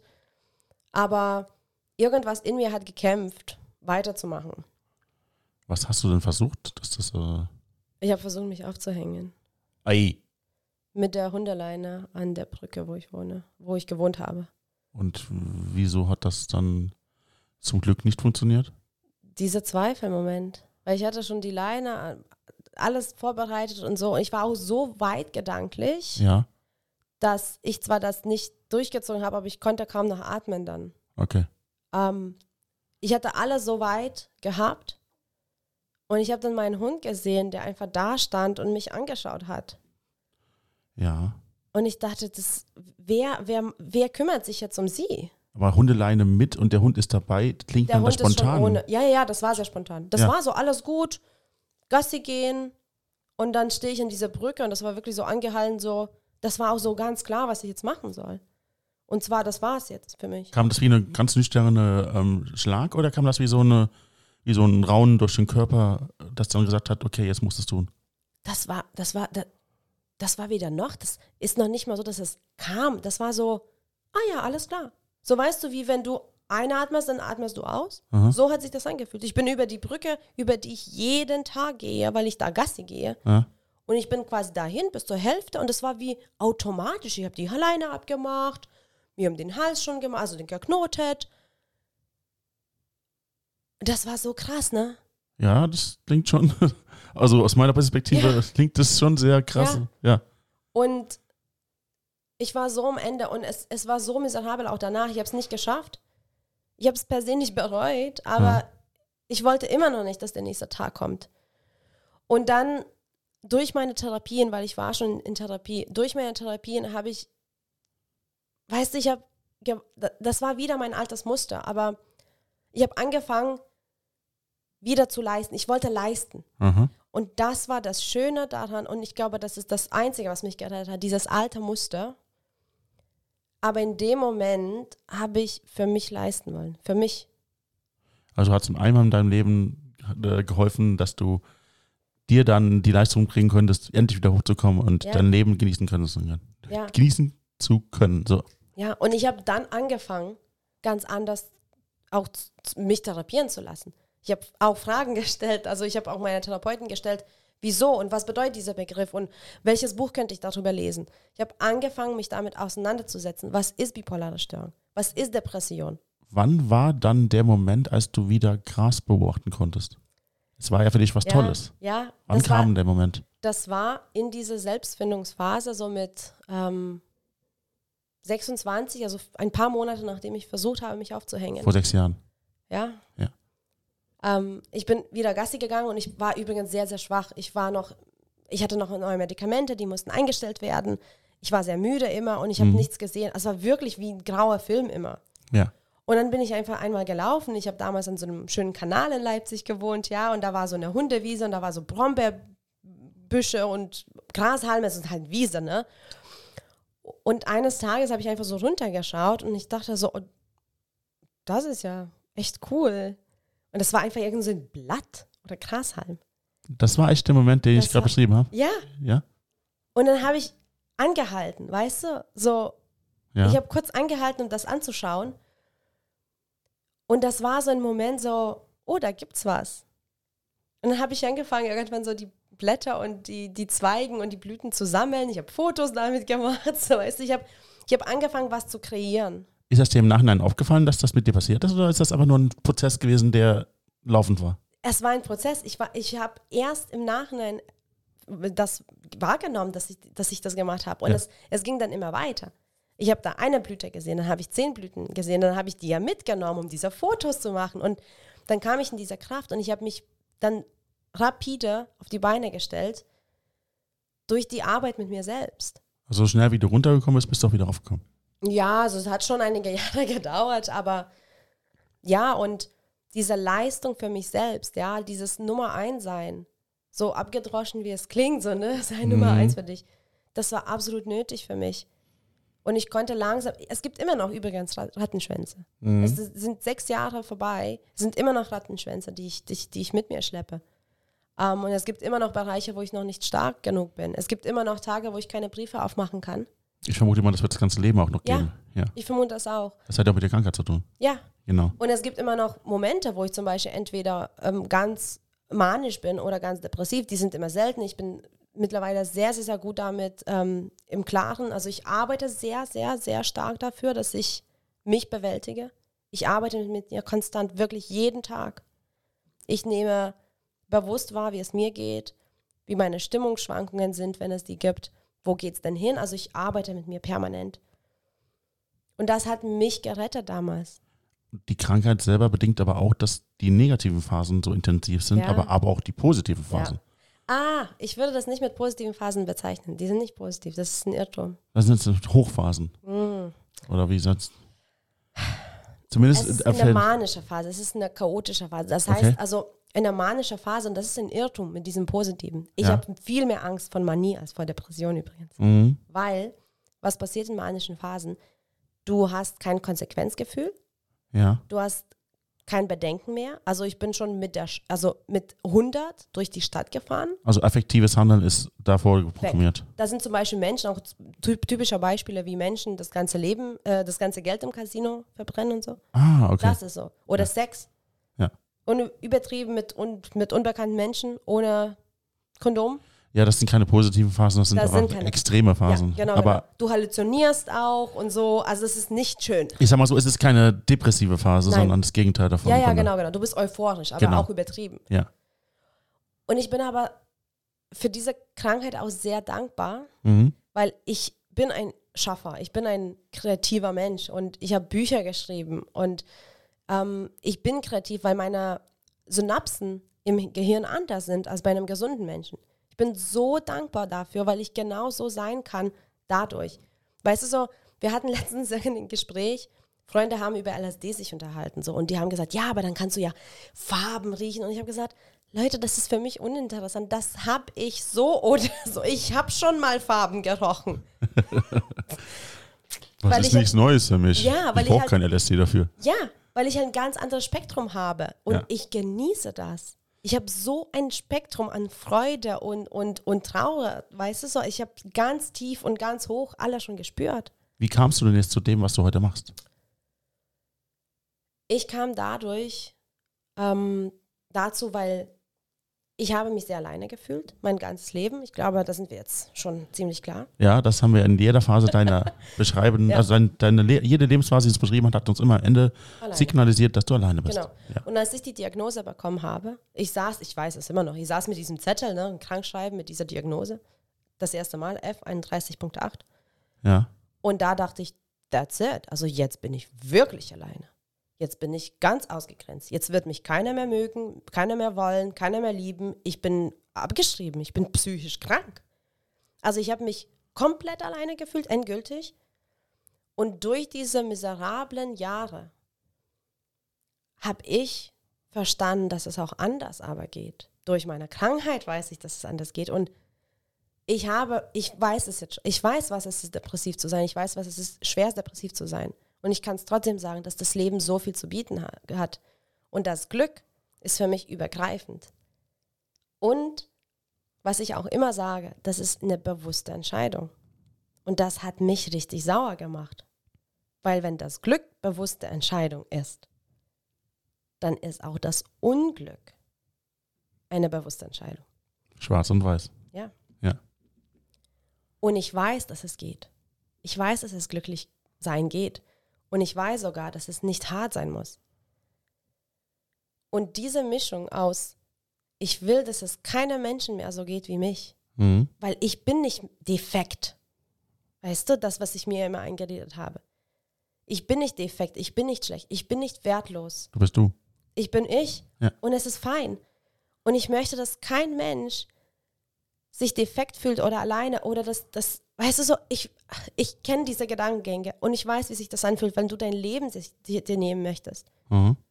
Du bist so verzweifelt, weil du keine Hoffnung mehr hast, weil du Selbstvertrauen verloren hast, weil du keinen Selbstglaube mehr hast, weil das vorbei ist. Und ich möchte nicht, dass es Menschen so geht, weil es ist, das Leben ist so wunderschön, ja. Wie nennst du deine Kunden? Ähm, tatsächlich Klienten. Klienten? Okay. Ich, manche nennen die Coaches oder wie auch immer. Genau, Klienten. Ähm, wenn du deinen, das heißt, dass deinen Klienten willst du beibringen, dass die sich wahrnehmen, so wie sie sind, sind sie genau richtig? Oder wie gibt es da spezielle Prozesse, die die trotzdem auch durchmachen müssen, die du durchgemacht hast, damit du, weil du, guck mal, du musst es so betrachten. Wären verschiedene Sachen in deinem Leben nicht passiert, dann Mhm. wärst du nicht in der Lage gewesen, das überhaupt zu betrachten. Wahrscheinlich wären verschiedenen Ecken deines Lebens eine andere Entscheidung dazu geführt, dass du wahrscheinlich nicht mehr heute da sein würdest Ja, geschweige denn, du hast Drogen verkauft, sei, wärst du nicht aufgehalten worden, wäre das vielleicht auch irgendwie eskaliert. Wärst du, ähm, keine Ahnung, hätte der Hund dich nicht süß angeguckt in dem Moment? Was für ein Hund war es übrigens? sorry. Was für ein Hund hast du? Ähm, ein Podenco. Was ist das? Also jetzt habe ich einen Dackel. Aber das ist so ein äh, Windhund, schon ein spanischer Windhund. Ah, schön. Okay. Hätte dein äh, schöner, spanischer Bodenko-Windhund dich nicht angeguckt, wäre das auch Ja. Unweigerlich zum Ende geführt. Ja, du hättest das durchgezogen. Ähm, das heißt, wenn verschiedene Entscheidungen deines Lebens anders gelaufen wären, wärst du heute nicht hier. Ja, Dieses Bewusstsein sollten wir auf jeden Fall aus diesem Podcast mitnehmen. ja, Aber viele andere Wege, und das ist genau das, was diesen Podcast ausmacht, viele andere Wege, die du dann genommen hast, oder vielleicht auch Glück war dabei gewesen. Mhm.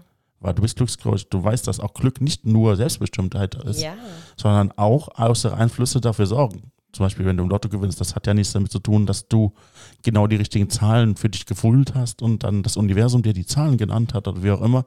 Mm, Das ist ein anderes Glück. Das ist die deutsche Sprache. Ja, Weil Glück haben und Glück, ne? also im Englischen gibt es ja Luck, ja. Glück haben, und Happiness. Ah, glücklich Ah. sein und Glück haben. Ja. Gut. Und das ich heißt, rede immer über glücklich sein. Und übrigens, Außeneinflüsse, klar beeinflussen die dich. Aber die bestimmen nicht dein Glück. Weil du kannst richtig miserabel sein und Ja. trotzdem glücklich. Aber die beeinflussen dein, Glück auf jeden Fall. Die, be na, die beeinflussen die Situation, in denen du bist. Wären deine Eltern nicht gewesen, wären das wären wahrscheinlich ganz andere Sachen gelaufen. Wenn die Eltern ja. mit dir Brettspiele gespielt hätten, hättest du viele negative Erfahrungen gar nicht gemacht. Ja, es beeinflusst definitiv meinen Lebensweg. Genau. Mhm. Aber dann auch deine Entscheidungen, Ja. die du getroffen hast. Mhm. Du wärst wahrscheinlich nicht durch diese ganzen negativen Phasen oder vielleicht doch, weil du diese Krankheit hattest. Das können wir alles nicht nachvollziehen. Mhm. Aber genau das ist das Coole an diesem Podcast, dass wir versuchen, das irgendwie zu evaluieren. Ähm, worauf ich hinaus will, ist, du kannst den Leuten, weil deine Erfahrung hast, nicht sagen, wie sie glücklich sind, sondern du kannst ihnen zeigen, wie sie ihr Leben glücklicher gestalten können Genau. und wie das funktioniert. Glück ist absolut individuell, ja. Das ist auch etwas, was ich predige und ich glaube, das kann man von mir sehen. Wenn du 100 Menschen fragen würdest, was Glück bedeutet, wirst du 100 Antworten haben, was Glück Wahrscheinlich gibt es schon Überlappungssachen bei den äh, Grundsatzeinstellungen, aber die werden auch vom Umfeld geprägt. Ein Deutscher zum Beispiel würde, glaube ich, das anders machen, oder schon ein Koblenzer würde Glück anders definieren als ein Litauener oder Berliner, wie auch immer. Mhm. Wie sagt man Litauener? Ist das richtig? Litauer. Litauer. Ja, aber weißt du so, für jemanden ist Glück Geld, für jemanden Glück ist Zeit, für jemanden Glück ist Familie, für jemanden Glück ist ein Haus. Also es ist sehr unterschiedlich. Richtig. Und genau, ich sage nicht, was für die Glück sein sollte. Ich zeige wirklich, also es sind zwei Dinge, die ich vermittle Ja. mit meinen Coachings. Das eine ist das Praktische. Ich gebe wirklich so viele Tools und so viel Know-how an glücklich sein, glücklich werden, glücklich, also Glück definieren, ja, das ist der allererste überhaupt. Wir schauen, was ist ein Glück und was, weshalb und dient dir das wirklich? Oder sind das Glaubenssätze? Ganz oft, ne? Ganz oft rennst du irgendwas hinterher, das ist noch nicht mal dein Glück. Und dann bist du permanent enttäuscht. Na, warum denn? Weißt du?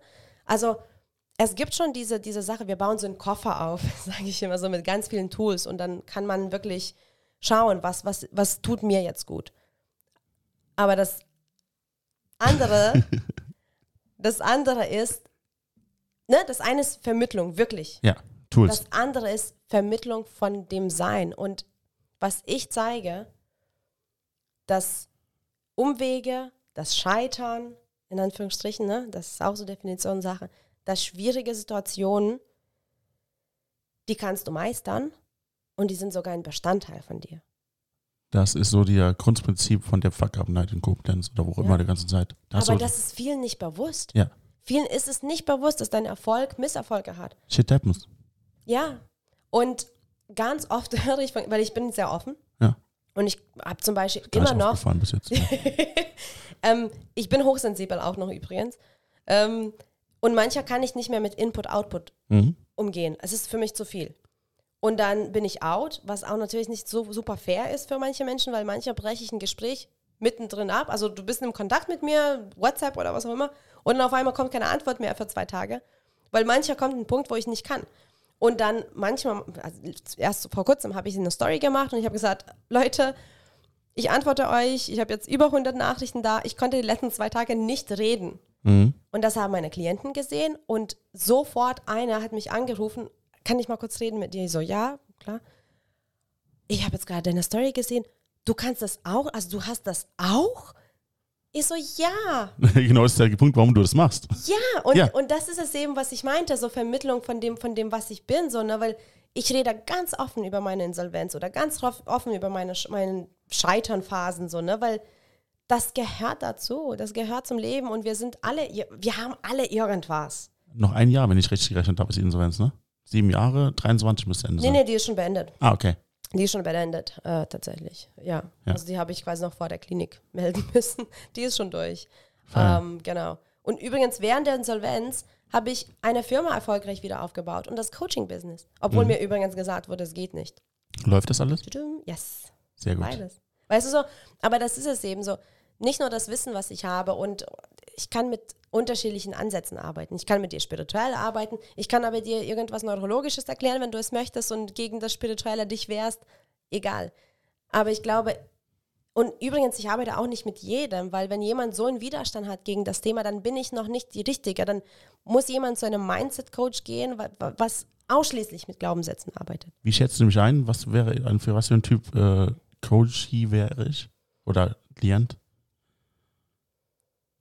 Ich habe noch nicht so viel von mir preisgegeben, aber Nee, eben, du hast noch gar nicht. Weißt du, ich habe ja auch umso so meine, interessanter ist jetzt die Frage. Ja, ja, ich habe meine Methoden, wo ich bestimmte Fragen stelle. Also ich glaube, du wärst jemand mit gesundem Widerstand, aber gesundem Ja. Widerstand und jemand, der nicht immer alles umsetzt. Okay. Wäre ich, äh, wie heißt das? Ähm, wäre ich spirituell? Das ist eine schwierige Frage für mich, weil ich bin der Meinung, jeder ist spirituell, nur nicht jeder möchte das wissen und sehen. Weil wir sind alle Spirit. Was ist denn die Aber- Definition von spirituell für dich? Also die plumpe Antwort, Ja, die plumpe Antwort. das Sein. Das ist jetzt Das ein bisschen, Sein. das ist sehr grob. Das ist sehr plump, finde ich. Ja. Weil, ne, weil das meine ich. Wir sind alles Energie. Ich glaube, Ja. Energie, auch physisch sind wir eigentlich alles Energie. Ne? Mhm. Ähm, das Sein, wenn du bist, bist du spirituell. Weil das Spirituelle hat so einen schlechten Ruf. Ja, spirituell. Wie würdest du spirituell bezeichnen? Definier mal bitte. Das Problem ist, ich denke bei Spiritualität immer an Menschen, die äh, irgendwelche Buddha-Statuen Ja, zu genau. Hause haben, dann äh, eine Art Schrein für genau diesen Buddha, in denen die dann irgendwelche Duftkerzen oder irgendwelche Opfergaben reinmachen. Du bist in Japan gewesen, du kennst das wahrscheinlich ja. im Extremo. Ja. Ja. Also da wird es wahrscheinlich Ab- Absorbung an jeder Ecke, wahrscheinlich in jedem Haus bald so gewesen sein. Ähm, oder dann so, so, so keine Ahnung, so, so ein Glascage zu haben, der, äh, in dem Steine drin sind, der die negativen Energien aus dem Wasser rausholt, weil das Wasser könnte ja von jemandem negativen Menschen, der hat dann, das Wasser hat dann die negat bei den Ausscheidungen die negativen Energien aufgenommen und diese negativen Energien müssen mit Steinen dann aus dem Wasser rausgeholt werden. Da hört es bei mir auf. Übrigens, ich hatte auch mal Steine im, im, in einer Karaffe. Und ich habe aber daran nicht wirklich geglaubt. Und ich habe es weggetan mit schlechtestem Gewissen, weil ich dachte, oh mein Gott, ich bin ja spirituell. Aber die Steine und die Schreine haben nichts mit deiner Spiritualität zu tun. Für mich spirituell ist jemand, der einfach sich selbst wahrnimmt.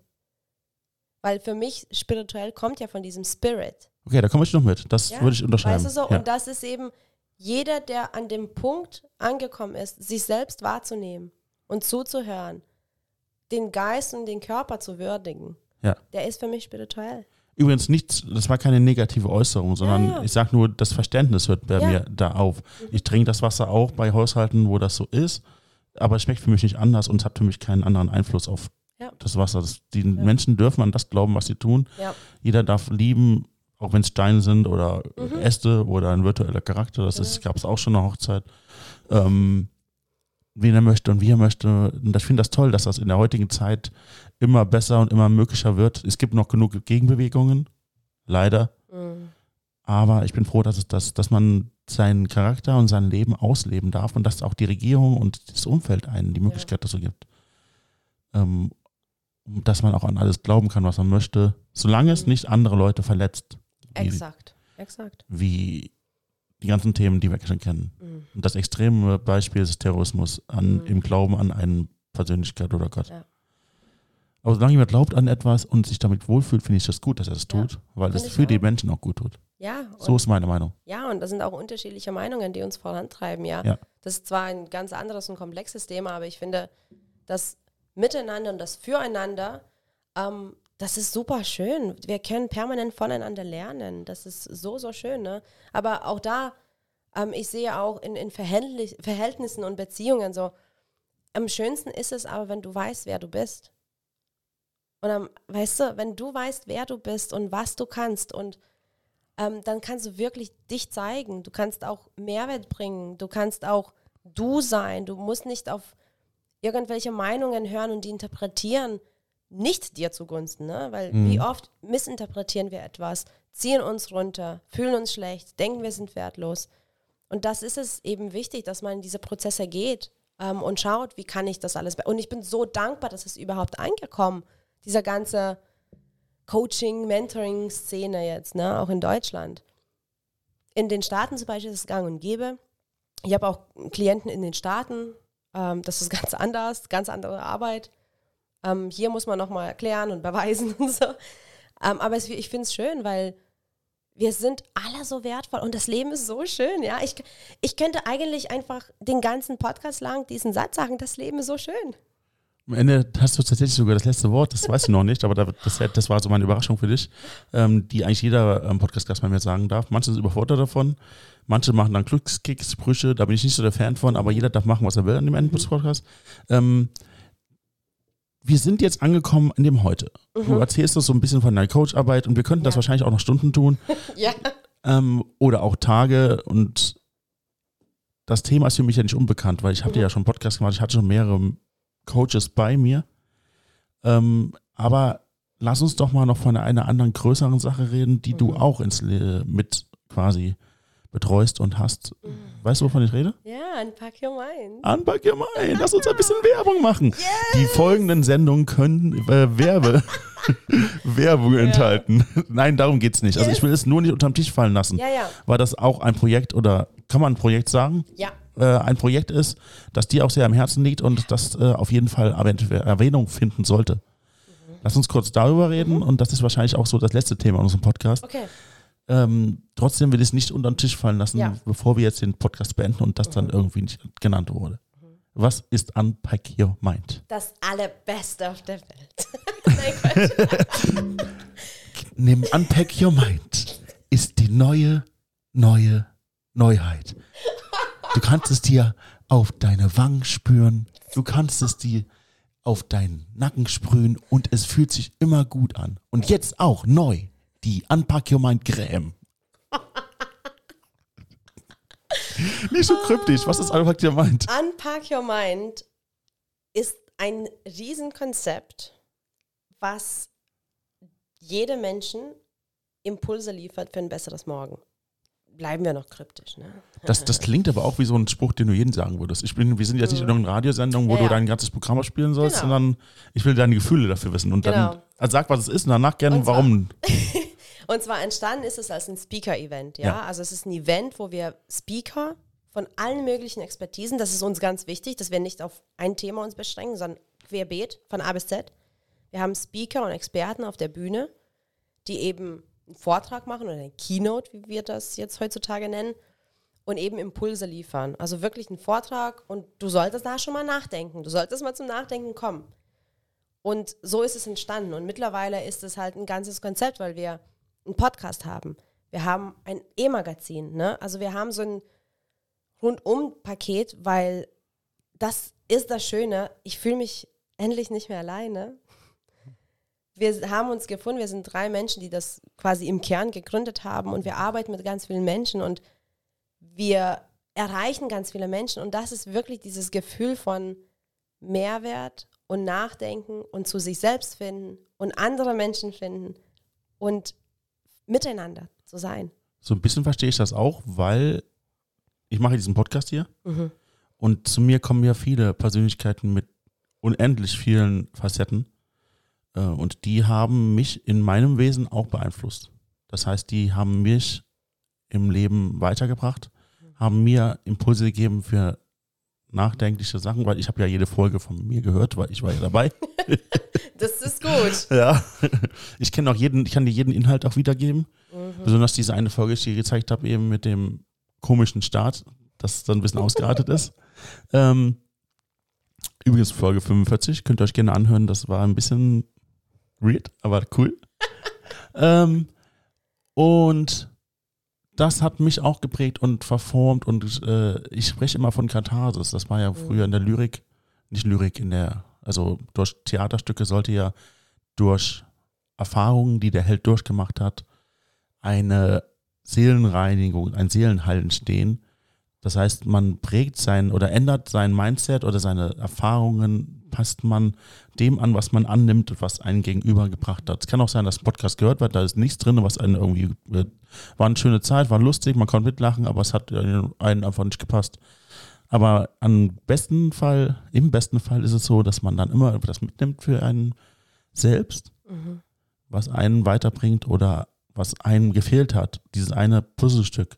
Das einem gefehlt hat, äh, um weiterzukommen. Ja, also Elke von uns, ähm, wir sind ja zu dritt in dem Kernteam.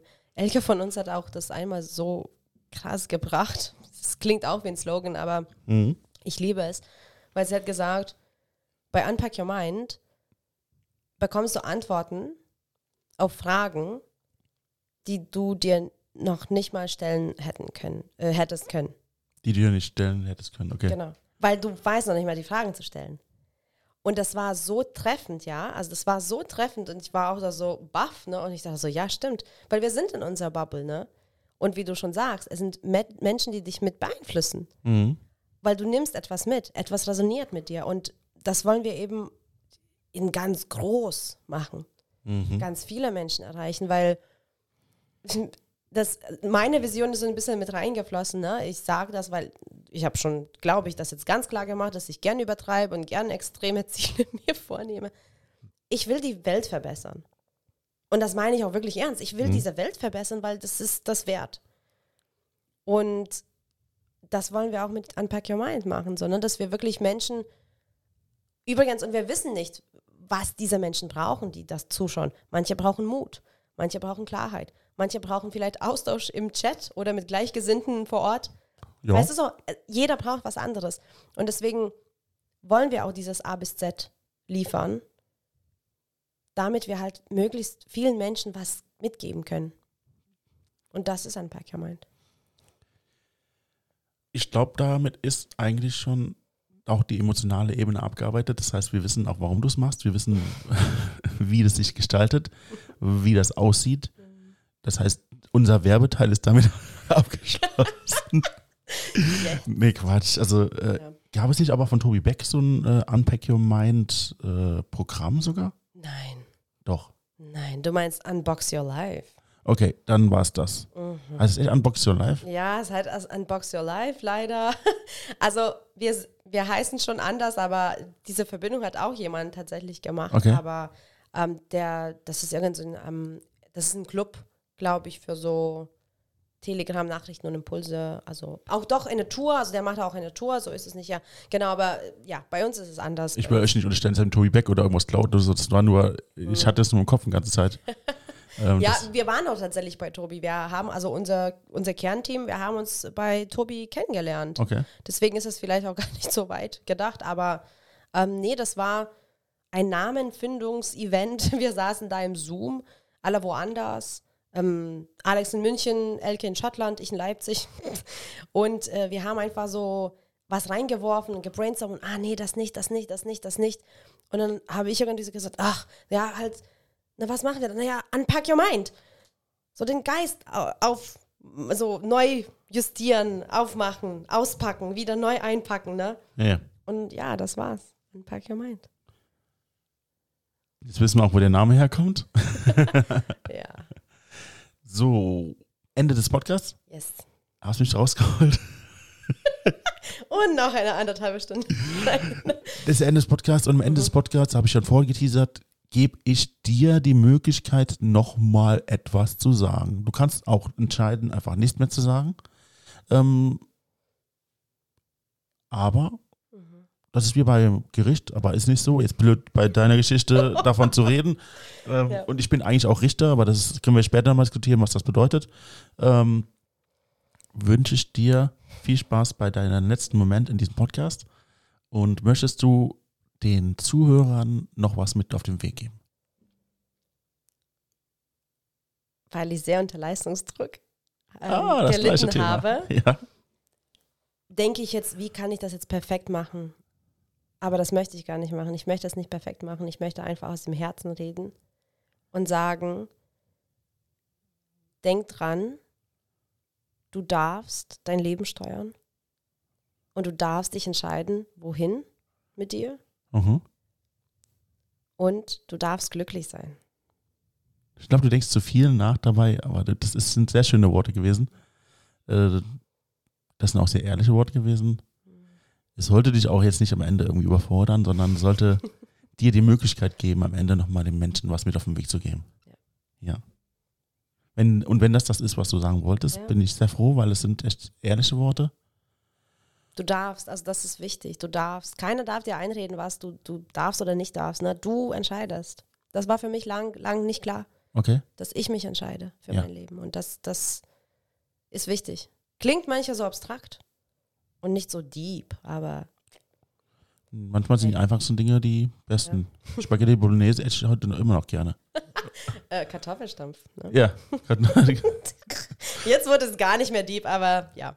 Ja, doch, es ist die, weil die einfachsten Sachen sind meistens die besten. Das ist so Ja. einfach. Man muss es nicht kompliziert machen. Ja, genau. Deswegen, ähm, das war wirklich so ein Moment, oh, was sage ich jetzt, was sage ich jetzt, was sage ich jetzt? Äh, ist egal. Also das, Ja, was es aus ist dem egal Herzen Ende. kommt. Genau. Ja, das, was aus dem Herzen kommt. Genau, sag das, was du denkst und was du willst und was du fühlst und was du mitgeben möchtest. Das hast du getan.